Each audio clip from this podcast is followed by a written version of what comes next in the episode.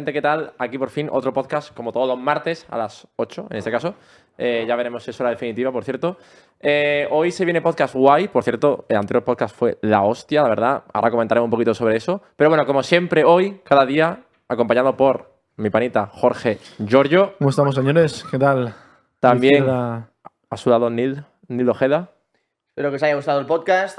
Hasta la Parece próxima. literalmente papa. Y bueno, eh, hoy ha invitado, generalmente suele haber invitado, pero no siempre. Hoy hay invitada muy especial, con muchas ganas de podcast de hoy, que es Aneke. Un aplauso Un aplauso para Neke. Se me ha Neke hecho un negro. poco raro. ¿Te, ¿Qué tal? ¿Te llamamos Ane? Sí, venga. Ane. Ane, porque ok. ¿cu- ¿qué opciones habría? Ane, Necro, Ane. o sea, Aneke, Aneke. Aneke. Aneke. Aneke, Ane, lo que quieras. Vale, ok, entendido. Em, De hecho, Necro te ha inventado, ¿no? ¿Eh? no Necro, es. te, Necro te ha No, inventado. no he Negro es la segunda inventado. parte. Ah, ¿no? La segunda, O sea, es es la segunda parte. es nombre compuesto. ¿Sabes que hay un streamer que se llama Necro? ¿Qué dices? Claro, por eso Sí. yo Claro. me decirme como que se llama Necro. Como ha dicho Necro, me ha hecho gracia porque. No, no, no era yo, ha- no ha era yo. Es nombre no, no, es compuesto. así, es así, es así. Sí, pero me ha hecho gracia como mentalmente, Es aunque como lo sepa. tú, eh, Werly, Jorge Werly. El streamer ¿verdad es con K. K- Es Canecro, que yo toda la vida había, había dicho Canecro, pero la gente le llama Necro. No sé por qué no dicen la K, tío. ¿Para qué se la puso entonces? Yo qué sé, pregúntale. A ver, alguna Ya, gente pero es le más llama así. amigo Pero de- es tu amigo, tío. Ya, alguna gente llama saberlo. Canecro, da igual, Canecro o Necro. Típico nombre que dices, "Pff, te da igual cómo te llamen. Pero bueno, vamos a dejarnos de Necro, que está ya, Sí, que está- Una hora hablando del Canecro este, que está ya un poco mayor. Eh, Ane, cuéntanos un poquito. Bueno, ¿qué tal? Empezó primero. Bien, muy bien, estoy muy bien. Sí, vale. aquí- Viene de Barcelona, ¿no? ¿Me has Sí. Perfecto. Yo- sí. Y bueno, para la gente que. Me ha parecido la intro más incómoda Sí, del mundo. aquí. Eh, Negro, vienes de Barcelona, ¿no? ¿Qué tal? No tengo- ¿Sabes lo que pasa? Es que no hemos hablado casi nada. Hemos hablado cinco minutos sobre que vive en un pueblo donde hay un tren que yo me he montado y que hay olas que le dan al tren y se descarriló. Lo, Sí. lo- puedes volver- yo no estaba en esa conversación. ¿Lo podemos volver a explicar todo? El tren este, de, de- ¿dónde Bueno, ¿no? es, es- es el, es el tren que va por el Maresma. El tren de Mataró, tío. de- Ah, vale, sí, vale, vale. Que es un tren que está al lado del mar. Claro. O sea, y hay ¿eres de- problemática. ¿Eres porque- de Mataró? No, vivo en Premia, Vale, en Premia. pero yo soy de Barcelona. Entonces hay mucha problemática porque cuando hay mala mar y tal, o cuando en invierno sobre todo, que hay tormentas y heavy, eso, la parte a de veces abajo. es heavy. Sí, y hay movidas. Pero yo he flipado con que las olas puedan descarrilar el tren. O sea, pasó que el. Digamos que la, la playa. O sea, o sea, el agua ha ido comiendo terreno a la playa, Mm. ya no queda playa en muchas zonas, y se vas tú por las vías Y está el mar. y el mar. La- un, un ahí Y, en- y entonces una vez, no sé si hubo una tormenta como bastante harta y el, y el tren pues no pasó nada grave, o sea, todo el mundo bien, pero se movió, o sea, salió de las Se vías. transportó a Todo- medio acuático de repente el tren, Sí. submarino para abajo. Bueno, sería Hombre, gracioso. Un poquito de Bueno, más rollo no, me daría a mí, ¿eh? Ese... no, pero el trayecto, es el trayecto es increíble porque es un trayecto súper bonito. Es guay. Porque realmente tú solo estás viendo agua. Porque tienes que levantarte y mirar, pero hay tres piedras en el suelo. O sea, es al lado. Es como si el tren pasase por la arena de la playa. Es muy hardcore ese. Eso mola mucho. En tren a veces yo me... En España tampoco es demasiado bonita en cuanto a un pasaje de tren, la verdad, un poco fea, ¿no? Te vas a lo mejor supongo que a Noruega, todo verde y tal. Pero es verdad que en España a veces sales de tren, te levantas en mitad de la siesta y dices, coño, hay cosas bonitas en España, hay verde. En la mitad de la meseta central es literalmente Feísimo. paja. Es feísimo. ¿Os habéis dormido en trenes alguna vez de, de perder...? No, no, me ha pasado... A ver, hay una como muy famosa, me pasó, bueno, muy famosa. Me pasó hace rollo dos meses o así, que perdí un viaje importante, pero yo en mi vida me dormido muchas veces en el tren. De volver de la universidad el viernes por la tarde y llamar a mis padres, oye, que estoy en donde me dejaron, tío. O sea, era el tren que hacía Barcelona-Vic, yo soy de Vic, Ujú. y, y no sé, en Manresa o yo qué sé dónde aparecí, tío, en plan. Y me pasaba varios viernes. Y mis padres, me cago en. Otra vez a buscar al puto No, niño este, tío. tío. Y te venían a buscar, en serio. Sí, porque soy hijo único. Ah, me vale, quieren, vale. me quieren un poco. A mí no me vinieron, a mí no me dejarían ahí. No, no. Bueno, En a mí Manresa. me pasó no con tren, sino con un autobús. Yo en vivía en Berlín, pero siempre mi autobús, siempre. Solo me conocía ese. Me subía, 20 minutos y tal. Y una vez estaba en el autobús con el móvil y música y tal, y pasado el rato y dije, este no es donde estoy yo siempre. Total, digo, bueno, me habré confundido, será la siguiente. Nada, no queda nadie. Viene el conductor, se baja, me habla en alemán y yo no entiendo ¿En nada. alemán? Me dice, total, que era la última parada, tenía que bajarme sí o sí. Me bajo, todo súper oscuro, granizando, yo acojonado. Bueno, la que día, la verdad es que me, me acojoné bastante. De hecho, tuve que activar los datos que no tenía en aquella época. Y lo pasé mal porque dije, me levanté, bueno, me, me- me levanté de la siesta en mitad de no sé dónde coño de Berlín. No, yo nunca me he dormido, pero sí que. No sé si te acuerdas de tenemos un colega que es como muy sevillano, pero sevillano es rollo, en plan, pocas veces ha salido de Sevilla, eh, todo lo que suene a despeñaperos para arriba, rarillo, claro. Entonces le dijimos, oye, vente, vivíamos en Barcelona, vente a Barcelona, tal. em, tienes que llegar llegas al aeropuerto, tienes que coger el tren en cercanías Hmm. y llegas a. Bueno, vivíamos en San Cugat, ¿no? Total. Y yo, por favor, no, venía por mí, por favor, es que, es que no, no le llego, cuesta tal. todo mucho. Le cuesta, se, ahoga Pobre. para, se ahoga para pedir una pizza. O sea, Es Rafa, ¿no? Pídeme la pizza. Sí. A mí me raya mucho pedir pizzas. ¿Te da O sea, nunca, eh? las, nunca las pido. No, o sea, eh. siempre le cargo el muerto a otra vez. No sé, me raya, pero mil. A ver, a mí me pasaba, ¿eh? Pero pasaba de pequeño. De pequeño, bro. Pero- yo mí, la pido. ¿No- no la has yo ahora no te pido, no, no, ¿No? pido una pizza. Pero si tienes que pedirte así, ¿no? O A ver, un- si no queda nadie y tengo mucha hambre, sí, claro, evidentemente. Pero ¿cuál es el Le punto pasa de- a más del gente, ¿eh? proceso de pedir una pizza que no? No lo sé. Rollo, la- cuando te preguntan ingredientes y quedarte en No, blanco. el hablar algo. con- un No, desconocido. me, me raya mucho hablar por teléfono. O sea, es una cosa que me agobia que flipas. Y encima con una persona que no- Y yo qué sé, no. Es un poco violento, es como no te lo Claro. te estoy pidiendo rollo lo que voy a comer. es Dale, un es, poco... es raro, tío. Te estoy pidiendo una pizza. Ya, ya, encanta. telefónica, pero en plan, es raro. Tío, dejamos de no, motivarnos y hacemos la introducción a Anne, por favor. Sí, bueno. Puedes Joder, me- me he quedado- me he quedado a media de igual, historia, Ya macho, lo tío. contaremos Yo quiero, yo quiero saberla, ¿eh? Bueno, va, Que acabe la historia, coño, no hay prisa en el podcast, coño. Total, le decimos, tío, tienes que coger cercanías y venir y pararte. Y yo, por favor, venía por mí. No, no, y entonces empezamos a fomentar el miedo. y decimos, pero ten mucho cuidado, que como no te bajes en Plaza de la Cataluña, empezamos a hablar en Plaza de la Cataluña, te vas para Francia. Y como te vas para Francia, no hay otra para. Y yo, y yo, y yo, me estoy rayando, y yo, cabrón, tal. Bueno, al final lo consiguió, desde aquí, shout out para Shout out Rafita. para Rafita, que ha conseguido pillar un tren. Gracias, Rafita. Poco confiaban, ¿eh? Introdu- Introducción ya. Introducción. Ya Bueno, podemos, yo ya me callo. Bueno, sí, de hecho, vamos a hacer la ¿Qué introducción. querías contar Si tú- ahora, tío? No, no, yo quería ver. Un momentito, creo que esta semana han pasado alguna cosa que otra, Sí, ¿no? Es cierto. ¿Quieres que la metamos de primeras, en mitad? A ver, nos viene bien para la introducción. Primero de todo, si nos puedes comentar un poco pues, a qué te dedicas, comentamos sobre ti, sobre todo también para la gente. Bueno, primero quiero decir que a Rafita deberíais haber ido a buscar. O sea, me sabe fatal. O sea, lo hemos estoy hecho- mal ahora. tantas veces que el cabrón ya es en plan como de vago, tío.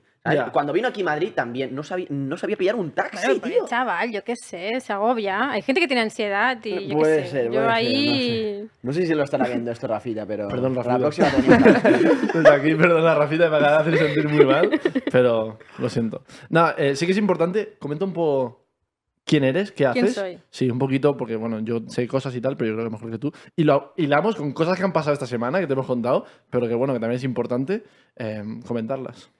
Pues soy Aneke Necro, soy directora y performer de porno, soy dominatrix y... y no sé, ya está. Y ¿Cuántos yo lo último, lo de Dominatrix, me he perdido bastante. Necesito Bueno. explicación de Dominatrix. Mm, ¿El BDSM lo conoces? Sí, pero no sabía las siglas y yo lo Bueno, había... estamos sinceros. Ni- Hace un rato ha dicho BD, BDS, no sé qué. Claro, ¿Esto no? Empieza, de bondage. Cuando han hecho la traducción a, a bon- yo lo he llamado bondaje, bondage o yo que si bueno, pero así. claro, el bondage es una parte, ¿no? Es una práctica dentro del BDSM, pero Vale. también hay las relaciones de sumisión, dominación, etcétera. no o sea, es sabía, como no lo sabía. hay un amplio espectro de prácticas. Entonces, yo estoy metida ahí como persona dominante. Entonces, un- Vale. mi trabajo, en la parte del porno, también es eh, ser domina profesional. Vale, Wow. Ok. Mola que lo expliquemos como muy detallado. Para mí y también, y también para el No, a ver, público. mm, Somos literalmente ¿eh? tres vírgenes Sí, en sí, este podcast. Imagínate Eh, la gente que nos ve, ¿sabes? ah, bueno, me has venido un suscriptor que le has traído tú. sí, sí, bro, tiene 18. ¿No cuántos tienes? 18. Vale, Ay. justos.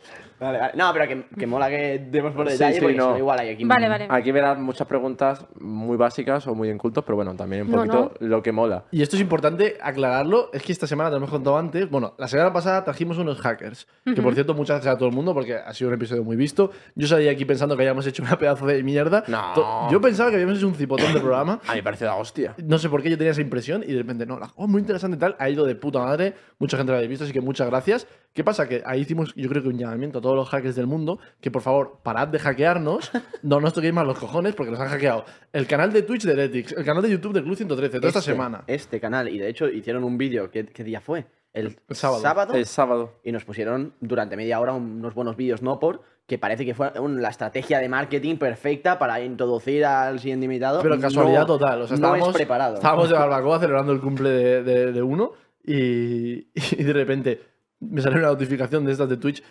Team Heretics está emitiendo Just Chatting. Y yo digo, coño, qué raro si estamos aquí todo el equipo entero. ¿Qué cojones estamos emitiendo? Me meto y veo un pedazo de vídeo porno. Bien. Un pedazo de vídeo porno. y digo, Así eran en el canal de Heretics. y coge y digo, eh, chavales, nos han hackeado. Pero bueno, A ver, lo peor es que hay gente que se piensa que, que fue aposta. En plan, he visto a Arnau, eh, miembro de Heretics, que le ponía a alguna gente, había hecho aposta para pillar viewers y no sé qué, y muy en serio. Vamos a ver, ¿quién coño va a, ponerse en su propio canal porno? Plan, te banean y aparte que Twitch puede ver un poquito de dónde vienen eso, ¿no? De hecho, creo que fueron de Rusia, no sé, nos dieron por culo, pero nos vienen muy bien para, para unir. De hecho, es que parece que ni aposta. La verdad, parece que ni aposta, así que tenemos buena intro para el programa de Duda hoy. rápida. Porno se puede decir bien en Twitch, ¿no? O decimos No no, sé. por. Lo digo porque se va a repetir la palabra Porno se puede. A ver, 196.000 en veces. Twitch sí, pero a lo mejor TikTok no, pero... Bueno, porno es una palabra que existe en español. Nos vamos a poner a censurar cosas que no tienen sentido, yo creo. No pasa nada. Dale, pues Vale. Ane, cuéntanos, cuéntanos cómo empezó, no sé, desde, desde dónde quieres empezar, si, yo qué sé, Sí, con- porque si bien nos han dicho que empezaste con moda, ¿no? ¿Empezaste a estudiar moda? Es verdad. Sí, yo estaba estudiando diseño de moda y, bueno, lo típico, necesitaba pasta y además eh, quería hacer una serie de, bueno, me quería ir de festival, no, tampoco voy a engañar a nadie. Y, y, bueno, lo típico que tenía el típico trabajo de mierda, tal, y, y como siempre me había gustado bailar, si eso queda un poco raro, dije, voy a probar de stripper. ¿no? Como en, en mi cabeza eh, eso... ¿Esto con cuántos años? Tenía 18. Entonces probé eh, trabajar de stripper, estuve también en pip shows y tal durante un tiempo. Y digamos como que me agobié bastante ¿En? por... Perdón. no Sí, yo en te he preguntado lo mismo. Pic Shop. ¿Ves? Es que si no lo pregunto yo, no os No, atrevéis. no, ya he preguntado, te he yo dicho. si una palabra pensado, rara- Pic Shop, pic, pic, foto, shop, tienda, tienda de fotos. No, o- no. ¿Qué? Shop, no. esto. show. Shop no. como- Show. O sea, es- Ah, joder, no lo habéis visto nunca, en serio. No, A ver, si me dice a lo mejor me lo juro, pero...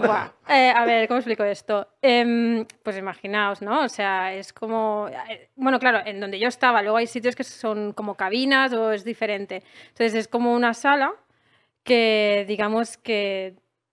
Hay como una. eh, Tú no ves a nadie, ¿vale? Pero la peña te puede ver a ti. Es que estoy simplificando muchísimo para no Ah, ¿yo liarme. ¿Eso qué es? Que Qué locura. te ven Te la follar, ¿no? follar o hacer un striptease o Qué lo que sea que No, hagas. pero la gente paga por ir a ver. Mi- sí, No puedes pagar por ir a follar. no. Vale. No, es show. O sea, es como. No, no, es, claro, es vale. show. Vale. No es follar. Vale, sí, había, había, había- Es como ir a un, eh, ver un striptease, Pero, pero. ¿y lo ves? En plan, ¿puedes pedirte un café o algo? ¿O es solo ver? Normalmente la gente no se pide un café. No, Hacen ¿no? otras cosas, creo yo. ¿no? No, claro.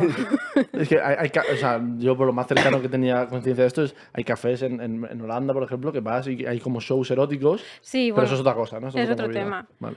Entonces, eh, bueno, no me gustó sobre todo por el tema de tener que tener una doble vida, como, como claro, de, de Claro. golpe ganaba pasta y era como, Eso con 18. claro, era como, y esta pasta, y bueno, hice lo que tenía que Es un hacer poco con... como Hannah Montana, eh, pero sin cantar, ¿no? Me encanta, me encanta. Tenía que hacerlo, tenía que decirlo. Bueno, em, la cuestión es que no me gustó. La experiencia no- no fue lo mío. Eh, seguí haciendo pull dance, no sé qué, pero yo, o sea. Entonces, con unas colegas, se, al eh, seguí, teniendo curros de mierda, plan eh, tal, y seguía estudiando diseño. Empecé a currar de, de estilista, que eso ya me gustaba más. Y paralelamente tenía unas colegas con las que hicimos, eh, eran como unas fiestas rollo burlesque. Tampoco, Burlesque. no. Tampoco. Joder. No, no, lo siento.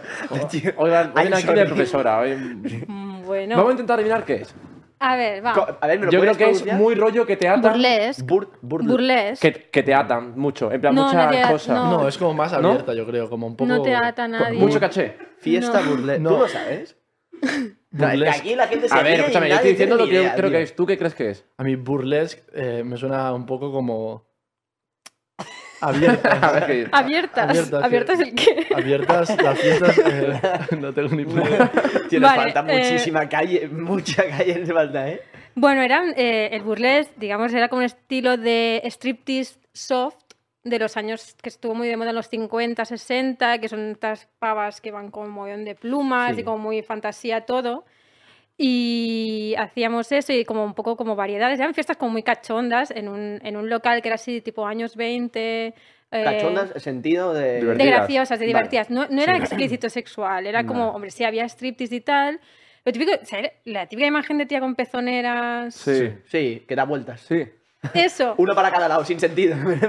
Eso, entonces yo compaginaba mi curro en- de, de estilista, bueno, ent- entonces era de ayudante de estilista y, y esto, ¿no? Y entonces como que el, el tema de la erótica, el tema del sexo siempre había estado presente, además hacía muchas cosas de fotografía eh, erótica, y no era, no era muy explícita, pero erótica, o sea, como siempre estaba ahí eso. Ya. Entonces al final em, llegó un día que, que vi que el siguiente paso era hacer vídeo y hacer porno. O sea, entonces eh, me puse en contacto con varias eh, productoras de aquí, no me gustó su forma de trabajar, no me. No sé, no- como que no me daban garantías de, de, no sé, de- de estar segura y de estar al 100% bien. Entonces diz- dije, pues me hago yo mi movida. Y así fue. Eh, por casualidades de la vida eh, conocí a una persona y le pareció guay el plan. Empezamos una- un pequeño proyecto. Ese mm, proyecto estuvo guay mientras duró, luego terminó todo fatal. Y... Pero yo ya, ya tenía rodaje, ya había empezado a trabajar para productoras como Erika, bueno, con Last, eh, bueno, Erika Last, la directora de Erika Last, no, bueno, Eh, y con productoras.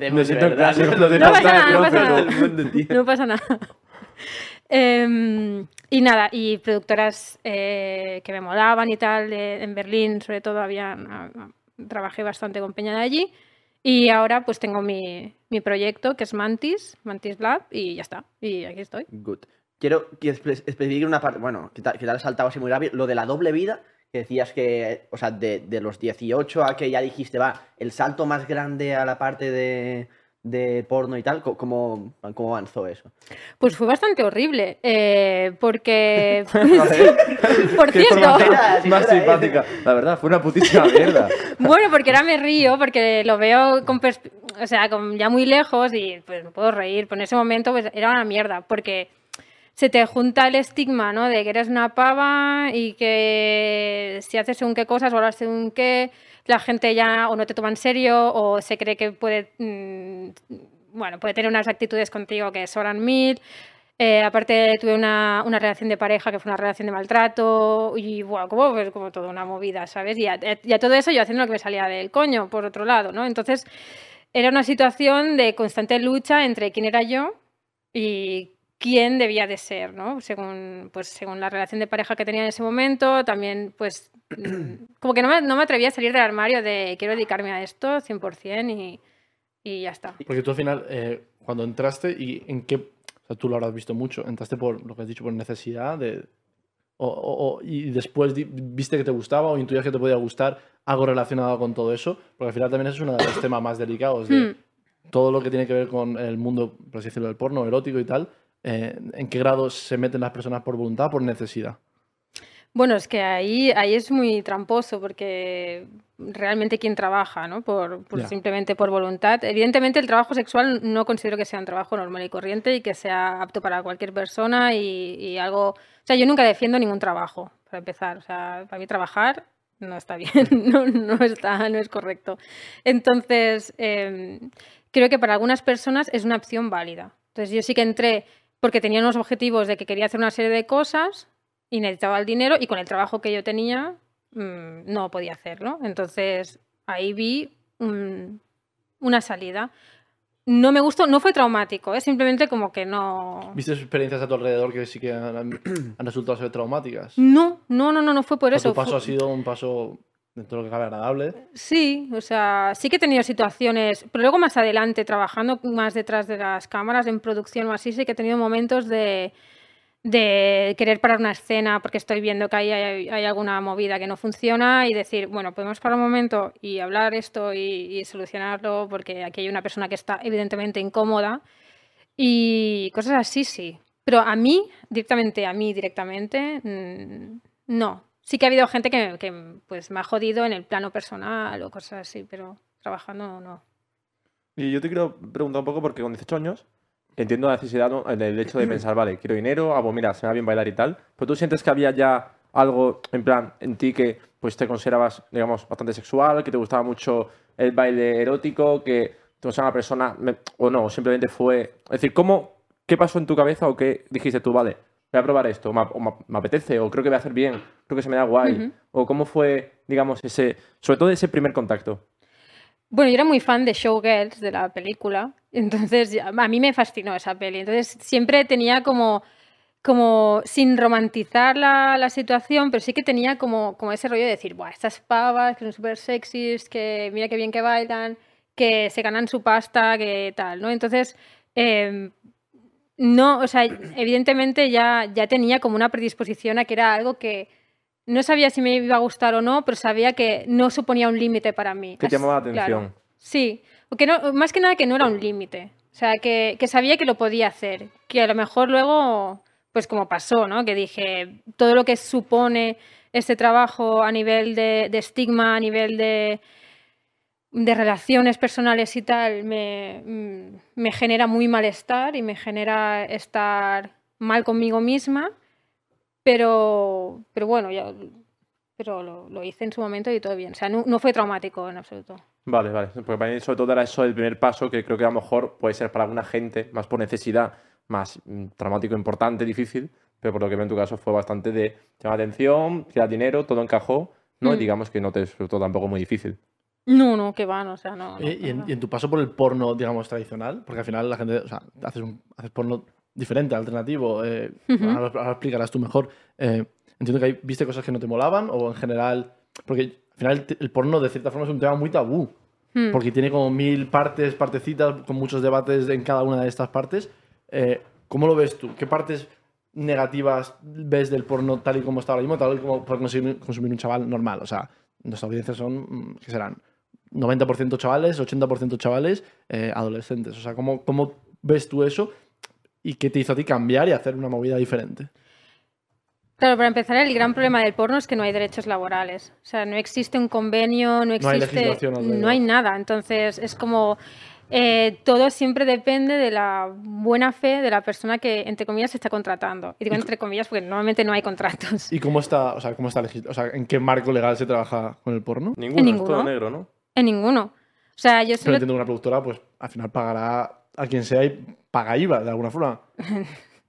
Nada. el IVA del sobre que ha comprado para pagarte.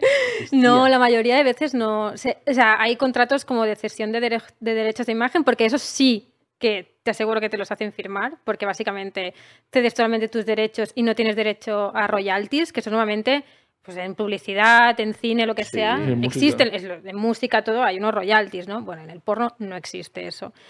Y además es eso, que no, no tienen por qué hacerte un contrato. O sea, casi todo es un sobrecito. Sí, pocas veces me han hecho a mí un contrato. Claro, y que si luego no te pagan a lo mejor o te pagan menos porque algún motivo X, no tienes, no te jodes, ¿no? Es decir, ¿qué, qué- qué haces? Mm, O sea, pues ese, claro, es el, el gran problema y sobre todo para, igual en tu caso no sé cómo fue, pero en muchos casos entiendo que sean chavalas jóvenes que no han visto un contrato muchas veces en su vida porque igual es el primer trabajo que hacen. eh, esto es realmente conflictivo, o sea, eso ahí es una, un- una cosa donde habría que cambiar eso rápido. Claro, te deja en una situación como muy vulnerable. Claro. Pero como hay la idea esta del porno súper glamourizado, de "Buah, que toda la peña del porno gana un montón de pasta y es súper divertido porque te pagan por follar, ¿no? La gente cree que te pagan por follar y yo creo que el porno es un tema bas- bastante serio y es un tema que es mucho más que simplemente que te paguen por follar, ¿no? O sea, hay otras cosas, pero bueno. Eh, claro, la gente, incluso la propia peña de la industria, cuesta ver que hay que hacer un cambio a nivel de necesitamos derechos Y laborales. porque a los, los productores entiendo que tampoco les está, en- está en su, el mayor de sus intereses el, No, claro. el, el cambiar Imagínate, nada. Y claro. entender que eso y que es un tema un poco tabú, es como que, vale, no se abre ese melón. Pero habrá que, habrá que, se tendrá que hacer algo con eso, ¿no? O sea, ¿qué fue lo Mm. que a ti te dijo, vale, esto a mí no me... O sea, para crear tu productora y decir, mira, yo voy a hacer aquí las cosas a mi, a mi manera. Y también, ¿qué, qué puntos destaca tu productora a diferencia de, de los demás? Lo que a mí me hizo es que fue nada más entrar, o sea, nada más empezar a, a contactar con productoras y tal y ver las, lo que me ofrecían, era como, estamos, estaba flipando, ¿no? Y ya no era tanto un tema de pasta, sino era un tema de, de decir, ¿cómo voy a ir yo a un rodaje si no me estáis pasando un guion? Y no sé qué coño tengo que hacer. O sea, me estáis diciendo, sí, bueno, vas a rodar con una chica. Vale, ya. ¿Quién es esa chica? Ah, no sé. ¿Quién? Ya, quién? ya, Ah. O una. sea, con muy poco profes- profesional, Alguien, ¿no? ¿sabes? Muy Como... opaco, ¿no? Sí, en plan, pero porque Se ha, se ha hecho así siempre, ya como se, queda e- como... Y eran productoras tochas, o sea, eran más o menos productoras Sí, que sí, con o un sea, nivel ya, ¿no? Que sí, llegabas no. y había buena. No era un tío ahí con un. No es un móvil, señor ahí y aún raro. no estaba bien preparado de. No, porque es como llegas ahí, como mucho sabes con quién vas a rodar y, y un poco más o menos lo que vas a hacer, pero no hay un guion, entonces es como todo... O sea, a mí no, a mí no, me, no me generaba ningún tipo de confianza, porque es como... Entonces aquí es lo, lo primero que, Que ves que ya de- entrar, de- desde claro. el primer proyecto que hice fue como, no, aquí se va a escribir un guion y se va, y se va a explicar a la peña qué es lo que va a hacer. Es que, es que, que- es que tiene lógica, acá, O sea, ¡Qué mínimo! es lo más lógico. ¿no? Hombre, cualquier cosa que se haga, sin guion un poco difícil. Yo te quería comentar un poco porque has dicho que hay un poco el mito, ¿no? De que se gana mucho dinero en el porno. Ujú. Para gente que no tiene ni puta idea, hablando sin- sinceros. Que. No, que. ¿Qué números se puede más o menos hablar de porno, a lo mejor a nivel más nacional aquí en España? Es decir, hay mucha diferencia, supongo, entre nivel nacional a nivel ya mm, pomsta- eh, estrella de porno súper típicas. Te hablo de porno eh, más tradicional, más. eh, Es que después de la pandemia, con todo este rollo, que muchas mm, se ha devaluado muchísimo el curro y aparte toda la entrada de OnlyFans con la y tal, pandemia ha bajado mucho el han digamos, bajado. salario de porno general. Sí, yo creo que sí. O sea, por lo que me comentan colegas, eh, porque yo ahora estoy como más centrada en otras cosas y ya no estoy en el, digamos, en, en producción, en el mainstream. Entonces, eh, me han dicho que han bajado. Y la última vez que yo estuve trabajando allí, pues fue justo antes de la pandemia, pues estaban pagando, por ejemplo, las chicas entre 300, 500 pavos por escena y a los tíos en pf, 200, 300, una cosa así. ¿Y cuántas escenas más o menos se pueden hacer viables en un mes? Es decir, ¿cómo- es que no tengo ni idea. ¿Cómo es el trabajo típico? ¿Cómo es la rutina, calendario, etcétera, de una persona que trabaja en el porno? Pues depende. Por ejemplo, mm, he conocido tíos que tenían muchas escenas a la semana, o sea, como casi cada día estaban currando porque era Espeña que estaba como a tope y, y además como, son como actores son muy buenos. Eh, pero luego he conocido Peña que a lo mejor tiene dos sesiones, hay dos sesiones, dos eh, rodajes al mes, o a lo mejor un mes tienes varios, o sea, bien de rodajes, el mes siguiente no trabajas. Sí, o sea, es una situación muy- muy precaria, claro. es muy inestable y muy Claro, precario. La mayoría de gente de- del porno trabaja en otras cosas, o en producción, o en webcams, o son escorts, o yo qué sé, o tienen sus otros proyectos de X, lo que, en lo que hayan invertido, en lo que hayan hecho. ¿Y hay preparativos o hay como algún tipo de, vale, tengo mañana cena? Yo me imaginando, yo mañana tengo cena porno. que tengo que, ¿Hay algún tipo de, algún patrón de algo o no hay nada realmente? En preparación tipo, vale, recomiendan, yo qué sé, no masturbarse dos días antes. O, o son, no hay nada, fin. No lo sé, supongo que cada persona Supongo tiene cada su... Claro, cada, cada cual tiene Cada su maestro tiene su movida. Gorlim. Claro. Cada uno tiene su truco. Eh, lo que sí, por ejemplo, la peña que hace anal, pues eh, claro, ahí sí que hay una preparación, ¿no? El día antes no comer cosas muy pesadas, beber mucha agua, mucho líquido, eh, hacerse de duchas anales, no sé qué. O sea, como ahí sí que hay una preparación. Por eso el anal se paga mucho más, o sea, porque hay toda un- una infraestructura ahí Ya que no sabía flipas. eso, ¿eh? Sí, Yo sí, es, es una liada que flipas. eh, O sea, a- tú habrás estado, eh, habrás visto, ¿cu- ¿cuántos rodajes has visto en tu vida? ¿O cuán- cuántos rodajes has estado en general? Hostia, un montón. No, No podía sé. Rollo mil. Oye, Hombre, mil no sé, pero en mucho. ¿por, por Entre- qué, por qué es una movida de la O sea, me refiero. Hombre, a todo ver. pre- preparatorio. A ver, creo que tiene- Porque esto no pre- ano, ano, mierda. Eh, Jorge, bienvenido a la vida. O sea, O sea, porque, bueno, porque hay este rollo como de que todo tiene que salir limpio, perfecto, Ya. todo y tal. Entonces, Y al final es un sitio donde se caga. O sea. sí, es lo que hay. Sí, o sea, que hay. no nos Muy vamos bien, a engañar. Qué cabrón, ¿eh? Y pues hay una, toda una preparación, ¿no? Y además hay un entreno, o sea, yo por ejemplo flipé, es que flipé, tengo esa imagen grabada, unos primeros rodajes que hice en el, en el mainstream, cuando entré ya en plan en una producción... Explosión de en- mierda, ¿o No, no, ojalá, ¿te imaginas qué risa? No, fue brutal. Eh, Proxy Page, a ver, yo de verdad, I'm no, I'm no pongas, no pongas la mirada. Creo que Bolly lo sabía. lo que era. Sí, sí, ¿cómo era? Proxy Page, ella es Sí. súper conocida por... No, no. A ver. No, no. Domina es que inventarme algo, pero es que ni siquiera Proxy Page, que, que me invento con ese nombre. ¿Page o Pate? Page. Ah, Pensaba que era Page. no tengo ni idea, y tú tampoco, ¿no? ¿Qué quise? Pues tengo que pasar links, o sea, hay que, eh, o sea, Hay que tengo hacer, Vale, yo hay que hacer un refresh, un Hay, general. que- un poco. hay que formarse en la vida. Sí. Bueno, pues esta pava es súper, con- aparte de ser un amor de persona, es súper conocida por hacer escenas de anal, o sea, en plan experto. O sea, es increíble. Es como Belladonna. Ahora no me digáis que no sabéis quién es Belladonna. Me, Mira, vo- Jorge- me voy, ¿eh? Os juro. Jorge Jorge lo sabía. Jorge la conoce. No, esa joder Nah, toda- sí, tarde. es una actriz. Está retirada, está retirada Ah, de porno. Sí, hombre, que Tengo 14 Ah, años. no, no sé, a lo mejor. yo solo tengo referencias de porno, todo lo demás no, no sé, no, nada. Ah, pues, ya vale, vale. Yo pensaba que era ya en plan rollo de música o de actriz. No. Pues no, no me la conozco, la verdad. Tendré Tú que- da por sentado que cada cosa que digas, en plan, Claro, no la vas a saber. Porque si no, el podcast entero va a ser rollo. En plan, no. Es como esto- si yo te hablo ahora mismo del LOL. ¿Sabes qué es? Claro que sé. No me jodas. Claro, yo jugaba al LOL. mon- Sí, sí lo que me daba ansiedad y lo tuve que dejar porque estaba estudiando y luego me ponía a jugar al LOL y las crisis de ansiedad, porque soy malísima, o sea, o sea lamentable. Me parece increíble. Y me ¿no? da- sí. ¿Y qué jugabas? ¿Qué posición? No sé, es que yo jugaba con, no sé, el primer ra- random. Me da igual, es que no entendía nada. O sea, yo con O los sea, videojuegos. A tu de- izquierda tienes a posiblemente uno de los mejores jugadores de la historia Sí, de este país, League of. Legends. Claro, yo competía. No, bueno, yo hacía el ridículo. No, no, ya se me ha hecho que te creaba ansiedad del juego y Él dicho, sigue haciendo el ridículo, pero compite Claro. y gana pasta, ¿no? Claro, ¿Yo qué? pero hago ridículo, pero públicamente. Ah, Esa es la diferencia.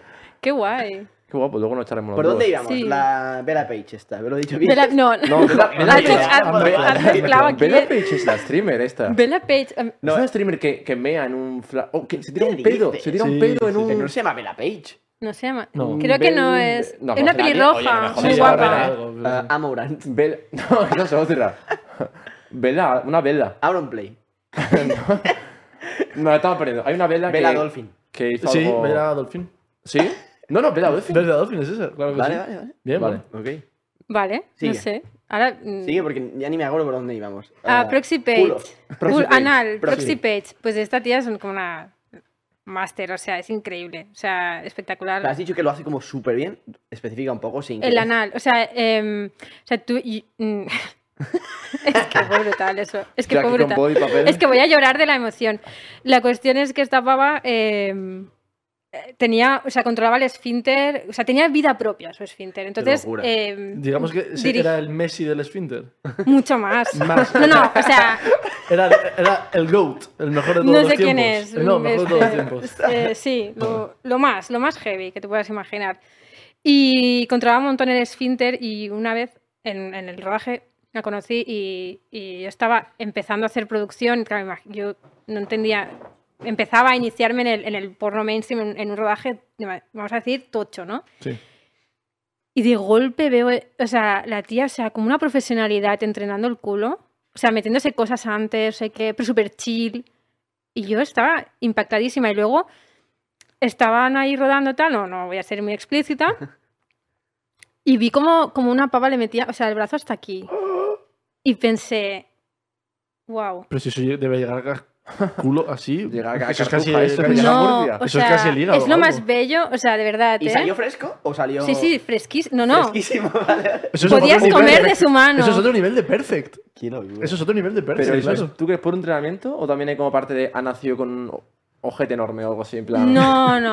Perdona, es, es entreno. no tengo ni puta idea de- es, es, es, es ser una persona maravillosa. O sea, es ser una persona que está por- muy por encima de, las demás personas. Sí, es un talento. O sea, yo flipé. Dije, ahí dije, me- mm, pues ya está. Y una cosa. Me retiro. La posición en la que estaba el brazo entero, ¿cómo era? ¿Ella hacia arriba o el revés? Da igual, si no seguimos. Es que ya me, me ha entrado curiosidad, bro. Porque cuatro- Que si entre un brazo entero tienes que estar como. no, un tu brazo cuerpo- entero no. O Bueno, sea, hasta como aquí, hasta ¿no? aquí. Hasta antebrazo. hasta Vale, el coño, parece una barbaridad. No, o a mí no. sí, mucho, sí, ¿no? o sea, muy Pero fuerte. yo, tu, tu cuerpo tiene que estar en posición de poder estar recto y que entre. Realmente bien. no hay, no hay penes tan grandes, ¿no? En plan, ¿te cabe, ¿te cabe eso? Dudando ya, a lo mejor dice que sí. Bueno, claro, a ver, hay alguno que he visto típico del World Record, pero que...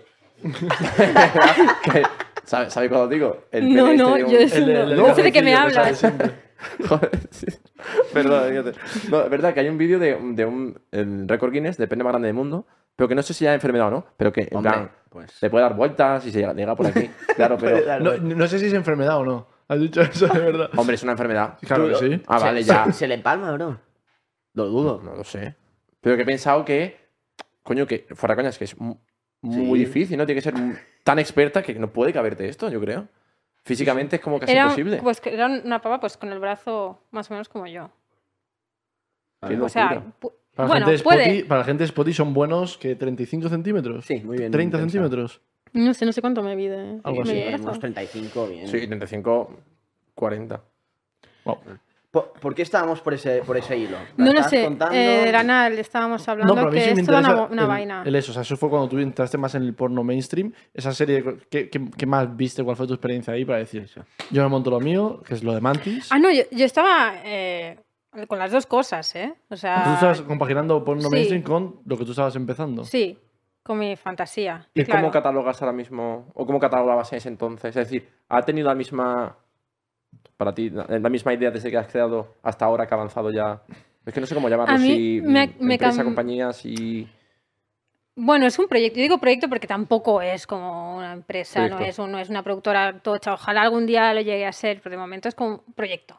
Proyecto así. ¿En qué consta? ¿Qué es, ¿Qué es tu proyecto? Lo movimos. Es como una especie de laboratorio, ¿no? Al final. Es... Sí, es. O sea, la idea es, o sea, lo, lo monté con mi pareja y la idea es como. Él, se- él es músico y, se dedica a música del sonido y, y, claro, pues su flipe es la música y mi flipe es eh, la guarrería. Entonces, hicimos eh, este proyecto eh, juntos y la- no sé, básicamente es como todas aquellas cosas que a mí me gustaría ver en el porno, Hacerlas. Hacerlas, O sea, sí. Crearlas. ¿no? cre- crearlas, o sea, llevar. Entonces es todo como muy onírico. O sea, me gusta mucho jugar eh, con la fantasía, porque a veces me da la sensación como que en el porno, eh, entre que lo vemos, o sea, la mayoría de la gente lo consume en tubes. Entonces, el tube al final parece una aplicación que parece, yo qué sé, el YouTube o, Mm. o cual- o cualquier aplicación de estas, ¿no? Con, como una, si fuera una red social. Y yo creo que para el porno es muy importante verlo en el cine y verlo en, en un, en un espacio como muy concreto. De, o sea, presentado como algo cultural, presentado como algo que eh, como muy alejado de, de la realidad. Es decir, el cine hace que haya un, un espacio, ¿no? Sí, Entre como tú que sabes que estás, y, y lo que estás viendo. entras a un sitio, sabes que es como una fantasía, en este caso el cine, Claro. eh, y lo diferencias de la realidad. ¿no? En cambio, el porno, entre que se ha puesto en los últimos años muy de moda el tema amateur, que nunca es amateur, eh, y luego, ¿cómo lo ves? Que lo estás viendo en el móvil y como que es una cosa como muy cercana, se crea como este rollo como de hiperrealidad, ¿no? Que, que llega un momento que la gente le cuesta distinguir qué es la realidad, la fantasía, que, que es... O sea, es un poco como es- la red social rápida, la dopamina que te suelta el TikTok. eh, Mm. que- que Y no hacerte es- una paja lo tonto, es como, Sí, es cúrrate masturba- la paja, o sea, cálmate. Pero es un poco ¿sabes? jodido, ¿no? Porque, o sea, en un lado tienes lo que tú te gustaría que fuese, que es la complejidad más grande de ir a un lugar físico, entiendo que pagar para que eso se sostenga eh, Ujú. y, y- y- y vivir la experiencia, por así decirlo, ahí. Y en el otro lado tienes la comodidad absoluta de el móvil, el instante. Es un Mm. poco ut- utópico, es que es, que es muy difícil. Ya, es, es una batalla, ¿eh? Es una batalla, claro. porque además a mí lo que me jode es que las personas que han hecho estas eh, Pornhub, todo esto, que es, es, un- es Mindgeek, es, un- es, una, es una empresa tecnológica, ni siquiera tiene nada que ver con, con la industria del porno. Y eso a mí me jode, es como, ¿qué venís aquí a hacer qué? ¿Sabes? Somos gente en traje viniendo a, Claro, multi. a- o sea, dentro de lo que cabe, prostituir la, la industria o todo lo que puede Bueno, ser. a, a joder, a joder y a, y a pensar, bueno, no sé. Pero estos gigantes, cargado. pues en Pornhub, un, no sé, X vídeos, lo que sea, lo más típico que, que hay, eh, son como te los puedes imaginar, en plan, son malvados. Yo he visto mil, mil noticias en plan chungas. ¿Has Gru, visto? mi villano No, favorito. No, coño, o sea, no sé si que fue Pornhub que tuvo que borrar No mil vídeos Sí, hace un par de años, también toda la movida con, con Mia Khalifa, que sí. es lo que más se oye desde fuera. Claro, es que ahí, ahí es donde pues que ahí entran, entran muchísimas cosas. Una es que son, pues eso, pues son empresas tecnológicas que se las suda un montón el, el porno, se las suda un montón, eh, digamos, eh, el sexo, cualquier cosa. Y entonces, básicamente cualquier persona puede acceder a ellas y puede colgar cualquier cosa, Ya. sin filtro. Es decir, Claro. de O sea, forma anónima. Antes, ¿no? Antes, ahora, es- regulado. ahora, ahora, bueno, de aquella manera. Con- Pero sí que ahora ah, tienen más, más filtros. Con YouTube pasó una cosa similar dentro de lo que cabe de, oye, al final es un sitio donde tú das herramientas para que cualquier persona suba lo que quiera. Pues en YouTube se subía gente, yo qué sé, decapitaciones Claro. y salían anuncios. Ponte un anuncio de, de no sé, eh, Sí, lo sí, que sea, ¿sabes? enterrando Audi un- en una decapitación eh, yihadista. Entonces eh, dijeron, entonces dijeron, espérate un momentito, que hay un, esto es un fallo de la plataforma, y ahí fue cuando fue lo del apocalypse. ¿Eso en, en qué Que época? todos, esto fue como hace cinco años, 2017. No sabía que fue tan reciente, ¿eh? Sí, entonces lo que hicieron fue, todos los anunciantes decir, un momento, ¿cómo que mi marca está saliendo en un vídeo de alguna locura de estas? Sí, sí. Se echaron para atrás, quitaron toda la pasta. YouTube dijo, esto es imposible. Claro. Entonces ya ahí fue cuando se instauró un filtro de eh, realmente no puedes subir todo, no podemos monetizar todos los vídeos, sino que hay que tener un filtro. Y ahí fue cuando metieron rollo, un canal con más de 10.000 suscriptores o con tal. Un cierto filtro para que no salga publicidad en todos los vídeos, ¿no? ves. Entiendo que pasó algo similar, pero claro, en otra dimensión, porque al final en- en- había vídeos muy chungos de movidas Claro. muy fuertes. Es que es- Y- era muy, o sea, es un tema muy grave. O sea, Sí, ya- realmente. visto ahí que ponía la noticia, creo que cerraron 10, no sé si 10.000 o 10 millones, si pongo a ver la noticia, que lo han Solamente 10 puesto, pero estamos ahí. Creo que Mm, 10 millones de cuentas. Eso me lo contó. No Yo hice una, una especie de grabación. Ahí, para- ahí, pa- pa- que Mira. te corte porque si no vamos a poder perderlo. Pornhub elimina más de 10 millones de vídeos para revisar su contenido ilegal. Claro, es que contenido ilegal, o sea, yo lo que leí es que no sé, una chica se encontró su vídeo, su, una, una violación que ya tuvo barbaridad. años atrás. O sea, imagínate lo traumático que es eso. Y es, es demoníaco, tío, es una muy movida en plan, de otro nivel. Nada, Claro. decía que lo de, lo de los vídeos de esto, me, mm, hace dos años así hice con, con Jordi, Jordi el niño polla. Me hice como una especie de, bueno, cómo es su vida detrás de las cámaras y tal. Y claro, obviamente pues te- íbamos con mil preguntas y nos contó justamente que estaba pasando en esa época eso de, no, no, hace nada han capado un montón de cosas porque había, o sea, ahora menores no salen en ningún lado. Bueno, pues eso. Claro, es. Pero ha llegado un poco tarde. Lo único que sí que hay que tener en cuenta es que todas estas. esta persecución hacia Pornhub, que no quiero defender a Pornhub porque les tengo mucha tirria. Pero, pero sí que hay que decir que muchas de estas cosas están. digamos que han. se han empezado a, a perseguir todavía más porque Mastercard, eh, que es la, es la plataforma de pago, bueno, Sí. eh, tal. Junto No, con. no sé qué, te imaginas. ¿Qué es más? Digo, no sé, digo, yo pregunto, yo Sí, va a acercar. por si acaso. Un maestro. Eh,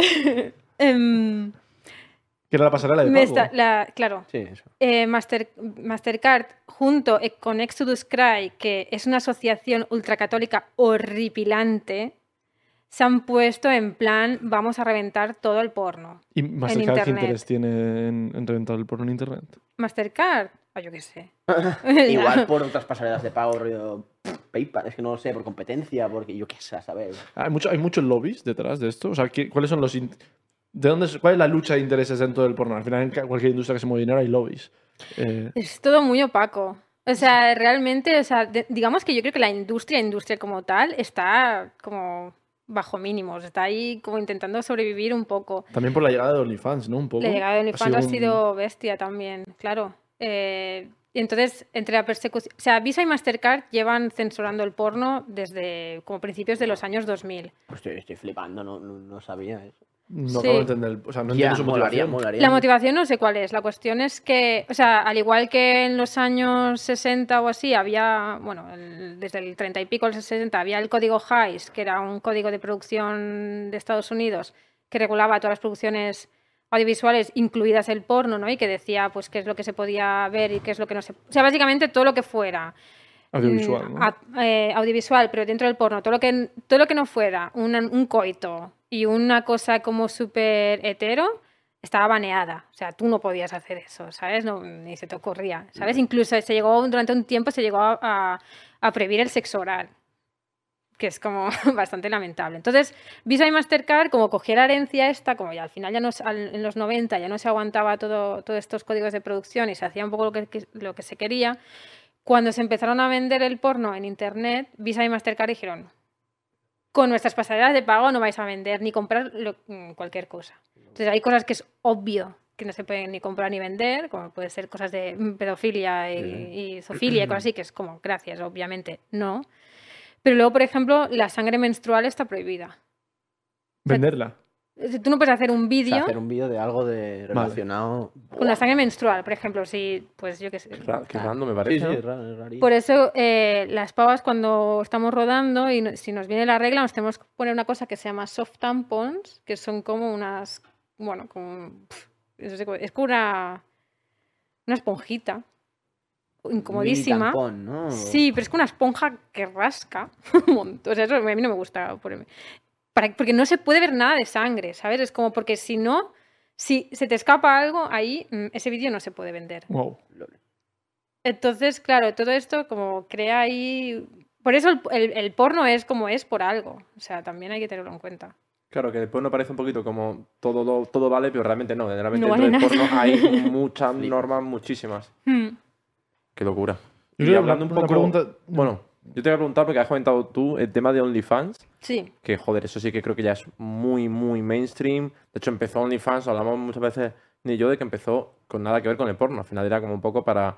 Que se supone, para que la gente, pues. Sí, era un Patreon. co- sí, para que, Sí. digamos, que conectara con sigue su siendo, comunidad, creo, que hay etcétera. co- creadores de contenido que rollo, Hmm. he visto en OnlyFans, en el Instagram de OnlyFans anunciar, eh, obviamente en el Instagram no anuncian nada en porno, ¿saben? Anuncian pues nuestro mejor cocinero del mes, tal, de OnlyFans. es literalmente el 0,1%. Sí, sí, sí, yo quería, tenía Bueno. pensaba hacer un vídeo de bus- buscando creadores, de, de a ver qué contenido encuentro, Ya, así de... pero, pero realmente hace como, no sé, fue un par de años, un año y pico, salió una noticia de que OnlyFans iba a, a prohibir el contenido, el contenido porno. Y luego como que... Y luego dijeron, Como- chico, era una broma. ¿eh? Claro, no está prohibido, está muy, muy permitido. Bueno, también porque un montón de sindicatos de trabajadoras sexuales. Claro, dijeron- O sea. Claro, por- la- Y aquí, y aquí hay dos Claro. partes con, con OnlyFans, como lo, lo puedo ver yo. Eh, porque en todo hay gente a favor, gente en contra. Es, eh, oye, es la mercatel, mercali, no, no voy a saber hablar. Merca, ¿Realización? mercalización de- del todo, de la, o de la sexualidad, a un extremo muy grande. Y en otro lugar, yo creo también a muchos, muchas actrices, muchos creadores le ha dado pues esa, esa herramienta para no estar de cierta forma explotado, tener unas condiciones laborales mejor. ¿Tú, Ujú. cómo- ¿tú cómo lo ves eso? Bueno, eh, yo digamos que tuve una movida porque, bueno, a mí me cuesta, me cuesta bastante callarme las cosas. Entonces, a veces eh, he tenido momentos en internet un poco así. Y entonces a algunas productoras de eso les, les ha jodido y es como, bueno, no, no es en plan, no, me han cancelado, pero sí que ¿Has tenido problemas? he tenido problemas y, y Peña que no quería trabajar conmigo porque es en plan, paso es una lianta. Entonces, a mí OnlyFans me permitió poder sudar mil. Incluso algunas veces poder rechazar trabajos que no me interesaban o que no estaba segura de si lo quería hacer o no, si me rentaba y tal. Y decir, bueno, tengo un sustento aquí, ¿sabes? Sí, tengo sí, tengo sí. un dinero al mes, que a lo mejor no es la gran fortuna, pero con esto paso, pues puedo decir que no, ¿sabes? Mientras que si no hubiese tenido eso, pues eh, me hubiese comido ahí pues hacer algunas cosas que no me hubiesen gustado. ¿Tú ves eh, OnlyFans como una herramienta de empoderamiento? No, es que la palabra em- empoderamiento me, me chirría bastante ya hace tiempo, porque al final es una vara de medir como bastante peligrosa. O sea, porque al final parece que te tienes que empoderar todo el rato eh, con cualquier cosa e insisto, yo creo que el trabajo no empodera nunca, sea cual sea. Yo me lo puedo pasar muy bien en rodajes, a veces he hecho cosas que digo, "Buah, es que si no estuviera en este mundo esto no lo hubiese podido hacer jamás. O sea, esta situación no se hubiese dado nunca en mi vida personal. Em, me he sentido muy realizada, joder, cuando de golpe has grabado algo, iba a un festival y, ¡fua! ¿sabes? Y lo ves ahí en una gran pantalla y, ¡ah, Ya. qué bien, ¿no? Yo, yo Y- te quería, es que me he quedado con ganas de, de acabar de hablar de lo que decías del el, el tipo de porno que, que- que te referías tú y tal, de, de cine, de pantalla, etcétera, como un porno más gourmet, por llamarlo de alguna manera. ¿De dónde sale esa inspiración? Porque yo no había visto nunca lo de. Has dicho ahora mismo festival, de, de gente sentada viendo el. En, yo eso no, lo desconocía. Entonces, ¿de dónde sale, dónde hay más cultura de eso o qué, qué hay que te sea de referente para ti? Los festivales más tochos de como de cine feminista o alternativo, como lo quieras llamar, están uno en Toronto y el otro está en Berlín. El de Berlín, además a nivel europeo, es como el más tocho. Y el de Viena, hay otro en Viena que también le sigue un poco por detrás. Entonces, en estos festivales, bueno, es como un festival de cine, eh, pero explícito. Y hay desde documentales hasta pues, cosas de BDSM, cosas eh, más soft, cosas más bestias. O sea, hay premios, hay una entrega de premios. tú- Qué locura. Como También todo hay igual. un par en España, ¿no? Me suena que hubo uno en Madrid y en Barcelona, ¿puede haber? En Madrid, hasta hace poco, creo que había un, festival de cine. Luego, en Granada hay otro, que no sé si todavía está. Y en Barcelona han habido muestras. y tal. Por ejemplo, molaba mucho que había una, eh, una movida que se llamaba la Muestra Marrana. Pero era, era un festival como más de posporno, o sea, era como más político, más punky. ¿Qué es exactamente post-porno? Posporno, uf, a ver. Es que lo teníamos como palabra para, para explicarla en el podcast, porque yo le digo post-porno, digo, bueno, pues cuenta, cuenta, explica. El posporno, digamos, es como. Me ha encantado, cuenta, cuenta. Por cuando te pones triste. Enséñanos. Em, ¿Cómo lo describo? Es, es, es explícito, y es, pero es, es, es como cine porno, pero muy político. Pero es una categoría dentro de porno, por así decirlo. Es un tipo, sí, de porno. O sea, el posporno es, es un movimiento. Es un poco la sí. parte activista del porno. Es un movimiento activis- de activismo, es un movimiento cultural y es un movimiento de performance. Por ejemplo, muchas cosas que, que se hacían antes de posporno era, pues recuerdo eh, unas pavas que se fueron a, a Barcelona en no sé qué uni, desnudas y empezaron a follar ahí en medio, hasta que ¿Qué- vino la poli. ¿Qué reivindica o qué, qué- qué ideología hay detrás del postporno? Es como una ideología eh, anarquista. Y, y además es como el, el- todos los tabús a la mierda. O sea, todo fuera eh, se reivindica evidentemente desde, desde el feminismo, pero desde un feminismo como muy, muy pro sexo, pero, pero venido muy arriba, ¿no? Es muy divertido, o sea, a mí me, me flipa. O sea, todo, toda ¿Y si alguien quisiera ver algo de post-porno? Ah, Hay que preguntar. ¿Qué le has pero- preguntado, verdad? No. ¿Cómo se...? Es que yo veo como mucho concepto, pero ¿cómo se ve post-porno? No, Dentro es, un- de... es un movimiento, no es un. no Ah, es Es una- ya, que- pero dentro del movimiento, la, la gente que hace post-porno... Es decir, ¿también se hace post-porno o no? Hay Sí, sí, se hace, se hace. ¿eh? O sea, lo que pasa es que normalmente se ven festivales o, o- o performance, o sea, que hacen la, ¿sabes? Durante, yo qué sé, el festival de no sé qué, y te vienen y te la lían ahí, ¿sabes? O es que había un blog que era muy, muy, pero creo que ya no existe, que se llama Girls Who Like Porn, que era un proyecto como muy guapo, bastante punky, pero no sé si todavía existe. Luego, si no está Diana, por la Diana pornoterrorista, que Perdón, perdón, es grandísima. Es que o me encanta sea, el nombre. es que es grandísima. Es un buen es- nick, Es un poco referente le a cuando, cuando juega un videojuego, está uno que se llama el Sí, sí. Pussy Breaker no sé qué. pornoterrorista. me, me- me gusta. Me encanta. Eh, y- Posiblemente las dos, las dos palabras que más posibilidades no van a dar de que nos eh, quiten Twitch y TikTok del mundo. Juntas por Me los encanta, terroristas. me encanta. Pues molaba mucho. Y yo qué sé, pues ha- hacía. Por ejemplo, me acuerdo una vez que vi un recital de poesía que, que se grapaba palabras al Hostia. cuerpo, como cosas así, luego Y se te- masturbaba y era como. "Oh". te iba a preguntar, es que no sé si tiene mucho sentido la palabra, pero como has dicho que hay, bueno, yo no lo sabía, pero como hay distintos tipos de porno, ¿cuál es el porno que ves tú más artístico o el que más de, no sé, a ti más inspira o el que dices, en este es el que se puede expresar más, no sé? A mí personalmente me gusta el porno viejuno. O sea, a mí me gusta el porno muy sesentero, setentero, como cosas. Pero eso no es súper contrario a lo que Claro, estás eso no es produciendo. muy... No. O ya en eso entonces había No, ya habían tías, ¿eh? Haciendo Sí. cosas chulas o... Era dis- Es que no era tan... O sea, tenía momentos machirulos, pero no tantos, ¿eh? Y más si te vas a buscar cosas como más de BDSM cosas así, que cayera la fiesta, ¿no? Y- y- No... O sea, yo creo que el, problema de donde se les fue la, la mano al porno ha sido más a finales de los 90, O sea, con la llegada de 2000. internet al final, un poco. Sí, con la llegada de Mm. internet es cuando yo creo que la cosa se. que no, que no significa que, que no habían cosas Ya. de mierda y, y actitudes que sobraban mogollón, ¿eh? ¿Qué mal hace el porno? A, Pues- digamos, una parte de la sociedad, un- sobre todo chavales jóvenes, con un eh, iPhone a los 8 años. Es que para empezar hay que tener. O sea, hay que, hay que empezar a entender que el porno no está pensado. Joder, cada ocho o sea, años. Ya, ya, pero ahí está sea- el problema de hoy en día. O sea, ¿Sabes? claro, O eso no es igual no es sea, problema del porno, sino del móvil. Entonces es un poco esto. Pero, ¿qué crees? O sea, ¿qué, qué perjuicios crees que tiene el porno? Pues sea, puede tener muchos prejuicios y a la vez puede no tener ninguno. Es decir, creo que realidad y ficción o sea, funciona, se retroalimentan, ¿no? Entonces, muchas cosas que, que suceden en la ficción están inspiradas en, en cosas reales, en cosas cotidianas que suceden y al revés, ¿no? O sea, cualquier producción audiovisual puede crear tendencias y puede crear una, bueno, pues modas, música que tal, formas de vestir, y en el porno pasa exactamente lo mismo. Eh, entonces, para empezar, es que para mí el gran problema es, es de la forma en la que se consume. O sea, no, no puede ser que una persona tan joven esté viendo un vídeo totalmente descontextualizado, que además no está completo.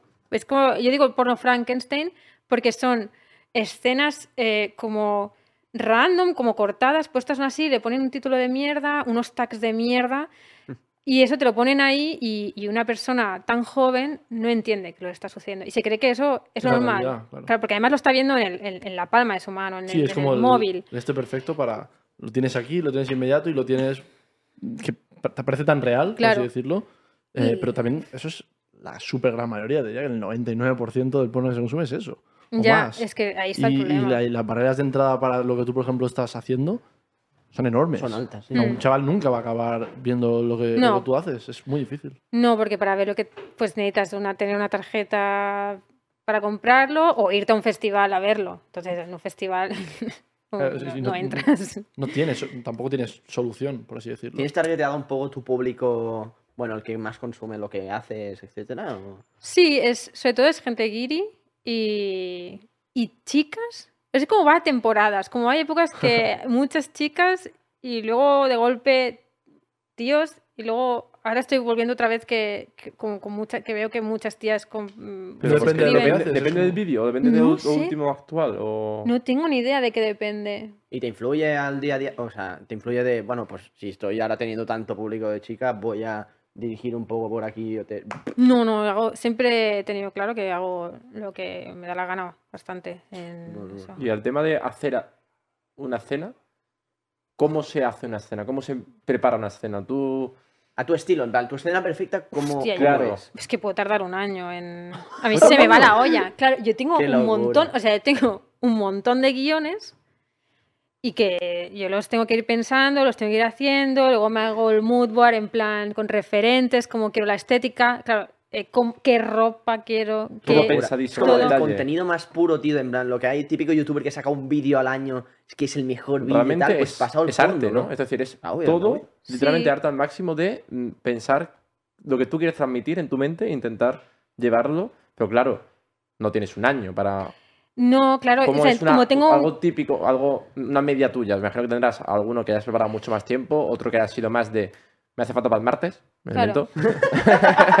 El gran trabajo del cole. Claro, yo aquí di- divido dos, dos tipos de contenido. Uno que hago en plan, pensando en festivales o pensando como en muestras o cosas así, como un vídeo más largo, más no sé qué. Y luego pienso en vídeos para vender, rollo, por ejemplo, en el OnlyFans o para vender en, en otras plataformas como ManyVids o así. Y esos vídeos, pues claro, no, no tienen... O sea, a lo mejor cojo solo un concepto. Por ejemplo, tengo un vídeo pensado que irá, yo qué sé, sucede en una playa haciendo no sé qué, tal. Lo invento. Pues con esa misma idea, con ese mismo look, me hago uno en plan Claro, más... en casa, ¿sabes? Como cogiendo la esencia de, de eso, pero, pero producido, pues, eh, rápi- no rápido, pero sí como con, con cuatro cosas y como no, no tan pensado. Claro, si no es... Y uno, y uno Posible. más currado, que, que supongo que se consideraría como un corto, ¿no? Dentro de una película. Ujú. ¿Cuánto puede durar, más o menos? Depende, tengo... Aleatorio, rollo. Sí, yo tengo algunos que con 8 minutos creo que ya estaba bien, luego mejor tengo 20 o lo que sea. A mí me gustaría un día hacer, poder hacer una película, Una peli, ¿no? o sea, directamente. Porque en los festivales estos hay gente que presentará cosas súper largas, otras. Mm, Hay peña que directamente pelis enteras o y otra gente pues que hace escenas. También depende de la pasta que, Claro. que tengas, lo que puedas hacer, el tiempo, todo. Oye, yo, em, saltando un poco a lo que estaba comentando yo antes, que sigo dando vueltas en la cabeza, o sea, yo, por ejemplo, OnlyFans lo veo un poco como la des- descentralización del porno. Es decir, antes porno lo podía hacer, mm, ponte, eh, cinco productoras grandes y ahora todo el mundo puede hacerlo desde sus casas, desde su móvil y tal. Eso, obviamente, como por ejemplo la descentralización de mm, Internet, eh, es- tiene cosas buenas y cosas malas. Antes, pues solo había mm, tres canales y dos periódicos y ahora todo el mundo tiene un micrófono, hay una cámara y puedo decir lo que pienso, soy un medio. Em, tiene cosas buenas y malas. ¿qué partes malas crees que hay? Porque al final, lo que tú has dicho, mu- muchas veces hay pues, una chica joven, necesitada, tengo el móvil muy a mano, eh, no hay una parte ahí de sexualización masiva, eh, no hay una parte de cosificación súper grande.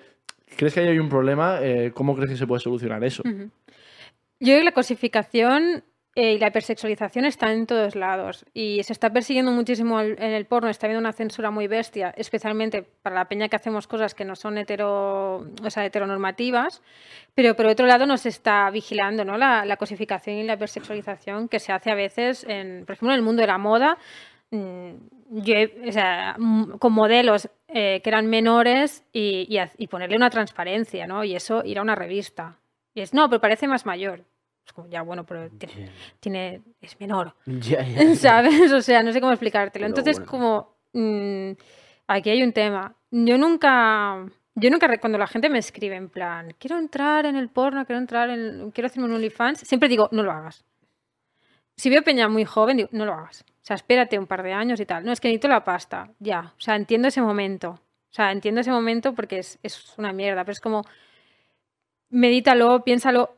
Eso va a estar en internet. Eso no sabes quién lo va a ver. Eso te puede literalmente joder la vida, ¿no? O sea, Tienes que tener una capacidad muy alta y un- realmente mucha cabeza y entender que realmente quieres hacer eso porque la tentación de easy money la tienes ahí y es es que y y no puede es ser una fácil. tram- y puede ser una trampa muy grande Es para que, mucha claro, gente. Es que además no es ni dinero ni fácil ni rápido. La gente cree, o sea, bueno, porque también se ha vendido esta historia, ¿no? De, Mm, me voy a hacer un vídeo y me gano 500 euros en una tarde y ¿Cómo ya no? la meto el pito y me voy. ¿sabes? Claro, imagínate si fuera así real, estaríamos todo el mundo ahí metiendo Sí. todo. O sea, porque ¿quién sería sea, no es- gilipollas no es que no tendría OnlyFans? No es tan fácil.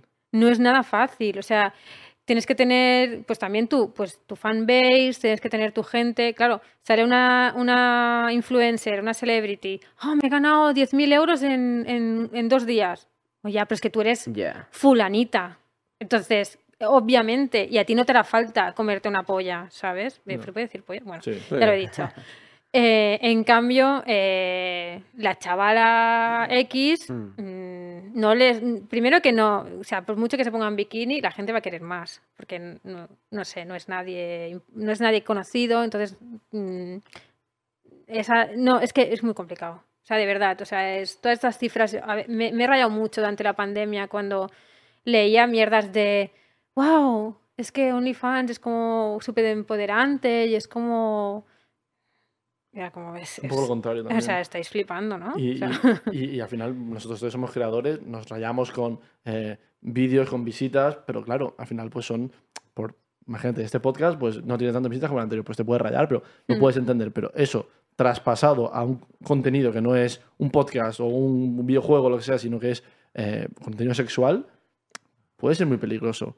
Mm. Eh, Claro, ¿no? Y puedes incluso caer en el, uff, ahora no ha tirado tan bien este vídeo, esta foto, tengo que enseñar más, tengo que hacer más, tengo que o tengo que buscar adelgazar más, o claro, tengo que, ser- buscar más lo que pidan o hacer algo más diferente, ¿no? Y al final puedes entrar... Yo creo que la cosa va más con que tienes que tener muy claro qué quieres hacer. Es decir, si, si tú el día de mañana quieres ser profesora de parvulitos o te quieres dedicar a la política o a según qué cosa, mm, hostia. Claro, que a lo mejor está un poco O sea, acabando tu... eh, te la puedes... Que no debería ser así, ¿eh? Claro, yo no creo ¿eh? que Ya, debería ser así. No debería ser así. Otra cosa es que hay que luchar contra el estigma y que, oye, que si una persona se ha dedicado al trabajo sexual en un momento determinado, que hay muchísima, o sea, la gente fliparía si realmente supiera la cantidad de peña que en algún momento concreto han, han salido adelante o han, o han usado el trabajo sexual para, para ganar pasta, ¿no?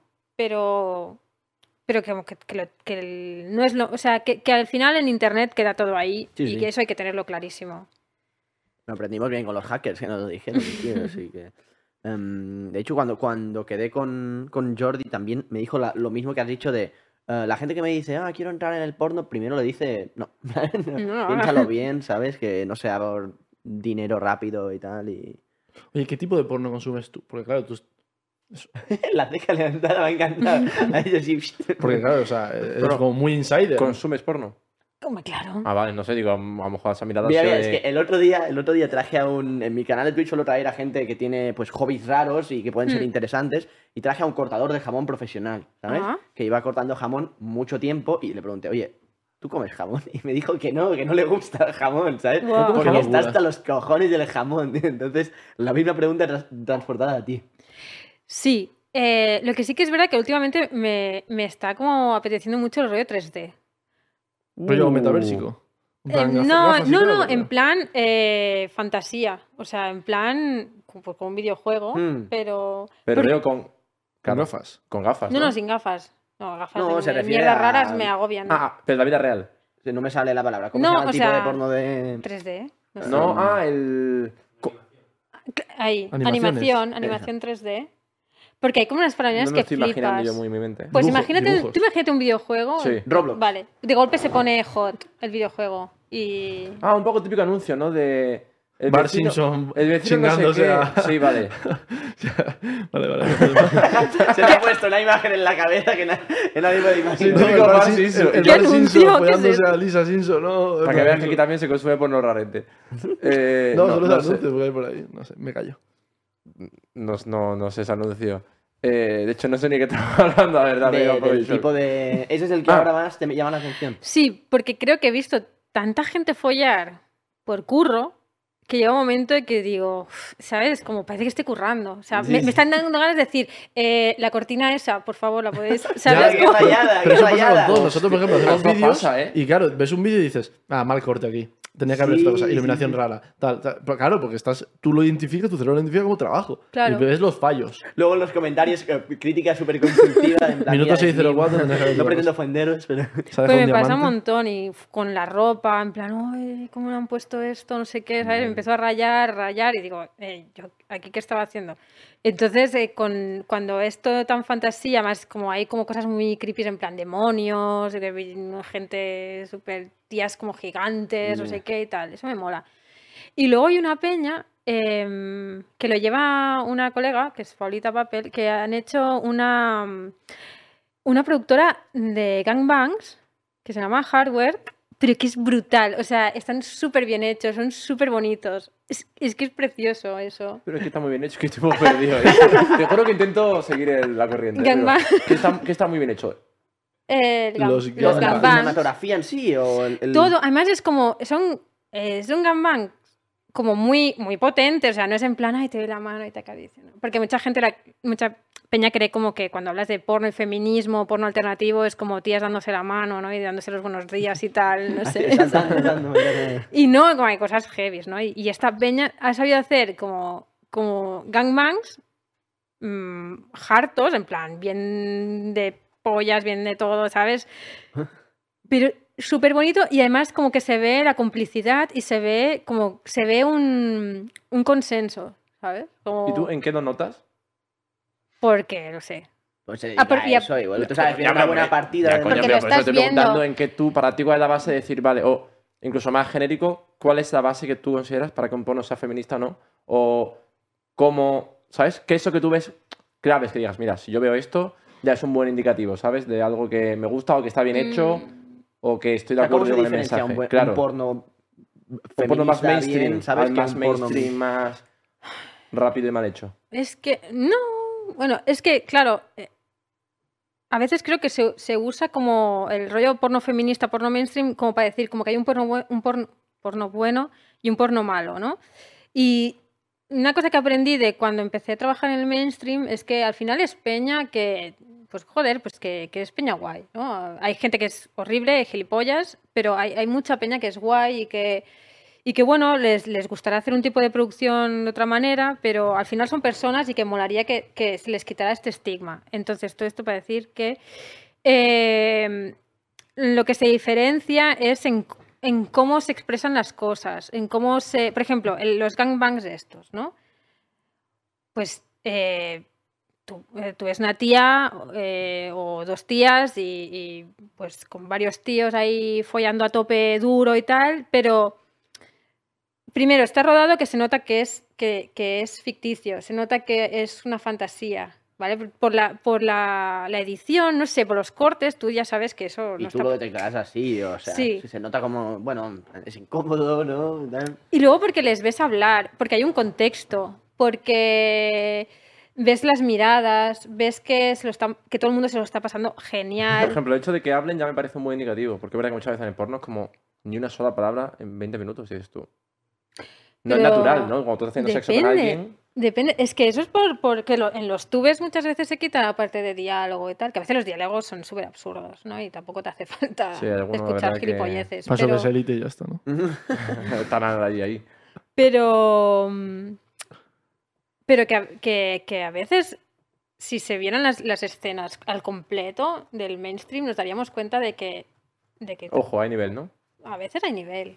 Hay peña que se le ocurra. Luego podemos entrar si a nivel de estilismo, si a nivel de no sé qué, te parece una arterada y tal, ¿no? Pero- Entiendo que el, el porno feminista, lo que tú estás haciendo, tiene una parte más ética, ¿no?